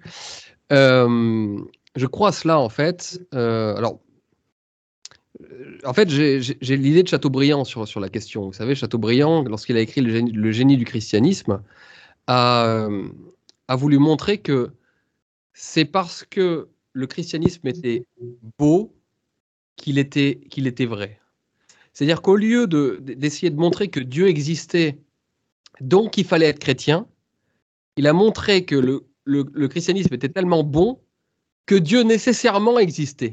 C'est-à-dire qu'il a inversé euh, ce qui est euh, intuitif. Oui le, christianisme est, si bon et si juste et, a, apporté tant de beaux fruits que Dieu existe. Alors que normalement, intuitivement, on se dit, bah, je vais essayer de te prouver que Dieu existe, et une fois que j'aurai réussi à te prouver que Dieu existe, bah, je, t'amènerai à devenir chrétien. Et Chateaubriand, dans le génie du christianisme, qui sort en 1803, si je ne m'abuse, inverse donc le, processus de la, preuve. je trouve ça assez extraordinaire. Et je suis assez, moi, maurassien, c'est-à-dire que je, et napoléonien, c'est-à-dire que je vois dans l'Église, avant malheureusement le, le, le, miracle du, de, de, la foi, j'y vois d'abord le miracle de l'ordre social. C'est-à-dire que pour moi, le catholicisme, effectivement, après une longue recherche et après des longues tergiversations, parce que vous savez que je suis nietzschéen, je suis arrivé à la conclusion qu'effectivement, le catholicisme, c'est la meilleure des religions pour l'être humain et lorsqu'il est bien compris, bien sûr, et notamment sous nos latitudes européennes. Euh, et donc, je vois dans la catholicité le miracle de l'ordre social, le miracle de l'homme, le miracle vivant. Après, j'ai des problèmes avec la foi, mais ça, c'est une autre question. Mais, euh, mais j'aime bien cette idée. Donc vous, monsieur l'abbé, comment est-ce que vous, vous, pourriez prouver justement à tous ces gamins qui aujourd'hui se convertissent à l'islam par, euh, par des œuvrements spirituels ou à des, à des, ésotérismes un peu, un peu débiles comme, euh, comme, euh, comme nous discutions juste avant, ou qui se convertissent avec les évangéliques, comment est-ce que vous leur prouveriez que la vérité et le vrai, le beau, le bien, il est du côté de l'Église? Hmm. Alors, Bon, effectivement, je pense qu'il va falloir qu'on fasse une deuxième émission parce que, en plus, je, suis vraiment désolé, mais il faut absolument que je, j'y aille rapidement. Donc, euh, on va terminer là-dessus et puis on fera une deuxième émission, monsieur Lavé. Non, non, avec, avec grand plaisir, effectivement, parce que. Euh, alors, disons plutôt un teaser pour, pour une prochaine émission sur ce thème précis de démontrer la, véracité du, du christianisme. Euh, moi, je suis très peu napoléonien et euh, pas du tout napoléonien et assez peu maurassien finalement, euh, dans le sens où euh, évidemment la foi c'est une démarche individuelle, c'est une relation individuelle avec Dieu. Et la foi c'est même un don de Dieu. La foi c'est même un don de Dieu. c'est une vertu surnaturelle le, qui est donné par Dieu. Mais, euh, comment dire, je pense que ce qui fait euh, l'unité d'un de, peuple autour d'une foi d'ailleurs, autour de la foi euh, chrétienne, ce qui a fait l'unité de l'Occident autour de la, foi chrétienne pendant, pendant 1500 ans au moins, c'est l'objectivité de la foi. C'est-à-dire que je vais, peut-être prendre un mauvais exemple, mais je vais prendre moi-même comme exemple. Le, euh, si la foi n'est pas vraie, en fait, ça n'a aucun sens de donner sa vie pour ça. C'est-à-dire que euh, moi, si j'ai donné ma vie pour Dieu comme prêtre, euh, pour Jésus-Christ, pour, l'Église catholique, c'est parce que c'est vrai, objectivement. Et que quiconque pourra toujours vous dire euh, que c'est pas vrai, qu'il a inventé un truc meilleur, qu'en fait il a trouvé tel prophète ou, telle euh, euh, personne qui est venue lui dire qu'en fait autre chose était vrai. C'est-à-dire que moi je m'en fiche complètement. Que le, le, pour moi, la, foi catholique, elle, elle, elle, est, elle est vraie parce qu'elle est réelle, parce qu'elle est objective. Je vous donne un, exemple tout simple. Le, lorsque le prêtre célèbre la messe, il dit, il répète les paroles du Christ à la scène, ceci est mon corps, ceci est mon sang. Euh, est-ce que oui ou non, sous les, apparences, du pain et du vin, c'est vraiment Jésus-Christ euh, qui est présent? C'est-à-dire que la réponse, elle est oui ou non. Elle, elle, pas, elle ne peut pas être euh, pour moi oui, pour l'autre non, ça dépend de, l'humeur, du jour, de la, communauté, de quoi que ce soit. Soit c'est vrai, soit c'est faux. Soit Jésus et donc Dieu est présent dans, dans le tabernacle, dans, dans les églises, et c'est cette croyance, c'est-à-dire une croyance objective, euh, c'est-à-dire que la croyance, elle n'est pas un sentiment, comme on disait tout à l'heure. Elle n'est pas un sentiment personnel. La croyance, elle est l'adhésion à une vérité objective. Oui ou non, la chose est présente là devant moi. Euh, oui ou non, euh, Dieu est présent dans, le tabernacle sous les apparences du, pain dans l'hostie. Et si c'est vrai, alors ben, tout, est possible. et c'est cette croyance dans la vérité qui a motivé nos ancêtres, des générations et des générations, à construire la civilisation chrétienne. Euh, qu'est-ce qui a motivé la, construction d'églises de, partout en Europe, enfin dans le monde entier d'ailleurs, euh, où, euh, les œuvres d'art, tout, l'art depuis 2000 ans, la majorité a été motivée par ces croyances dans, l'objectivité intangible de, l'enseignement de, la foi. Donc, euh, c'est ça qu'il faut retrouver, c'est cette objectivité, euh, parce que finalement, euh, même Chateaubriand, effectivement, c'est beau ce qu'il dit, c'est intéressant, mais finalement, Chateaubriand tombe dans le, dans le piège moderne qu'on dénonçait tout à l'heure de la sensibilité en disant bah, laissez-vous tenter, laissez-vous séduire par la beauté du, christianisme, et c'est ça qui va laisser, laisser toucher votre sensibilité, et c'est ça qui va vous convertir. Mais je pense qu'il faut retrouver au contraire le sens de la vérité, le sens de l'absoluité et de l'intolérance, de l'intransigeance de la vérité. Si, si euh, je conduis ma voiture et je, roule sur, la file de, gauche, il y a un camion qui, arrive en face, euh, j'ai beau dire non, non, mais moi je ne crois pas, euh, je, pense que ceci, de fait, la, vérité peut être violente. Et donc, je pense qu'il faut retrouver ce sens de la, violence de la vérité. C'est-à-dire qu'il y a des choses qui sont vraies. Euh, et, évidemment, il faut la foi pour croire, mais je crois, oui, que Dieu s'est fait homme, que Dieu s'est incarné en Jésus-Christ, qu'il euh, est venu euh, transformer l'humanité et qu'il a fondé l'Église et qu'il il nous a donné les sacrements du baptême, de la, de la, de pénitence, de la confession et de, l'Eucharistie. Et que ce, ce qui est enseigné est vrai.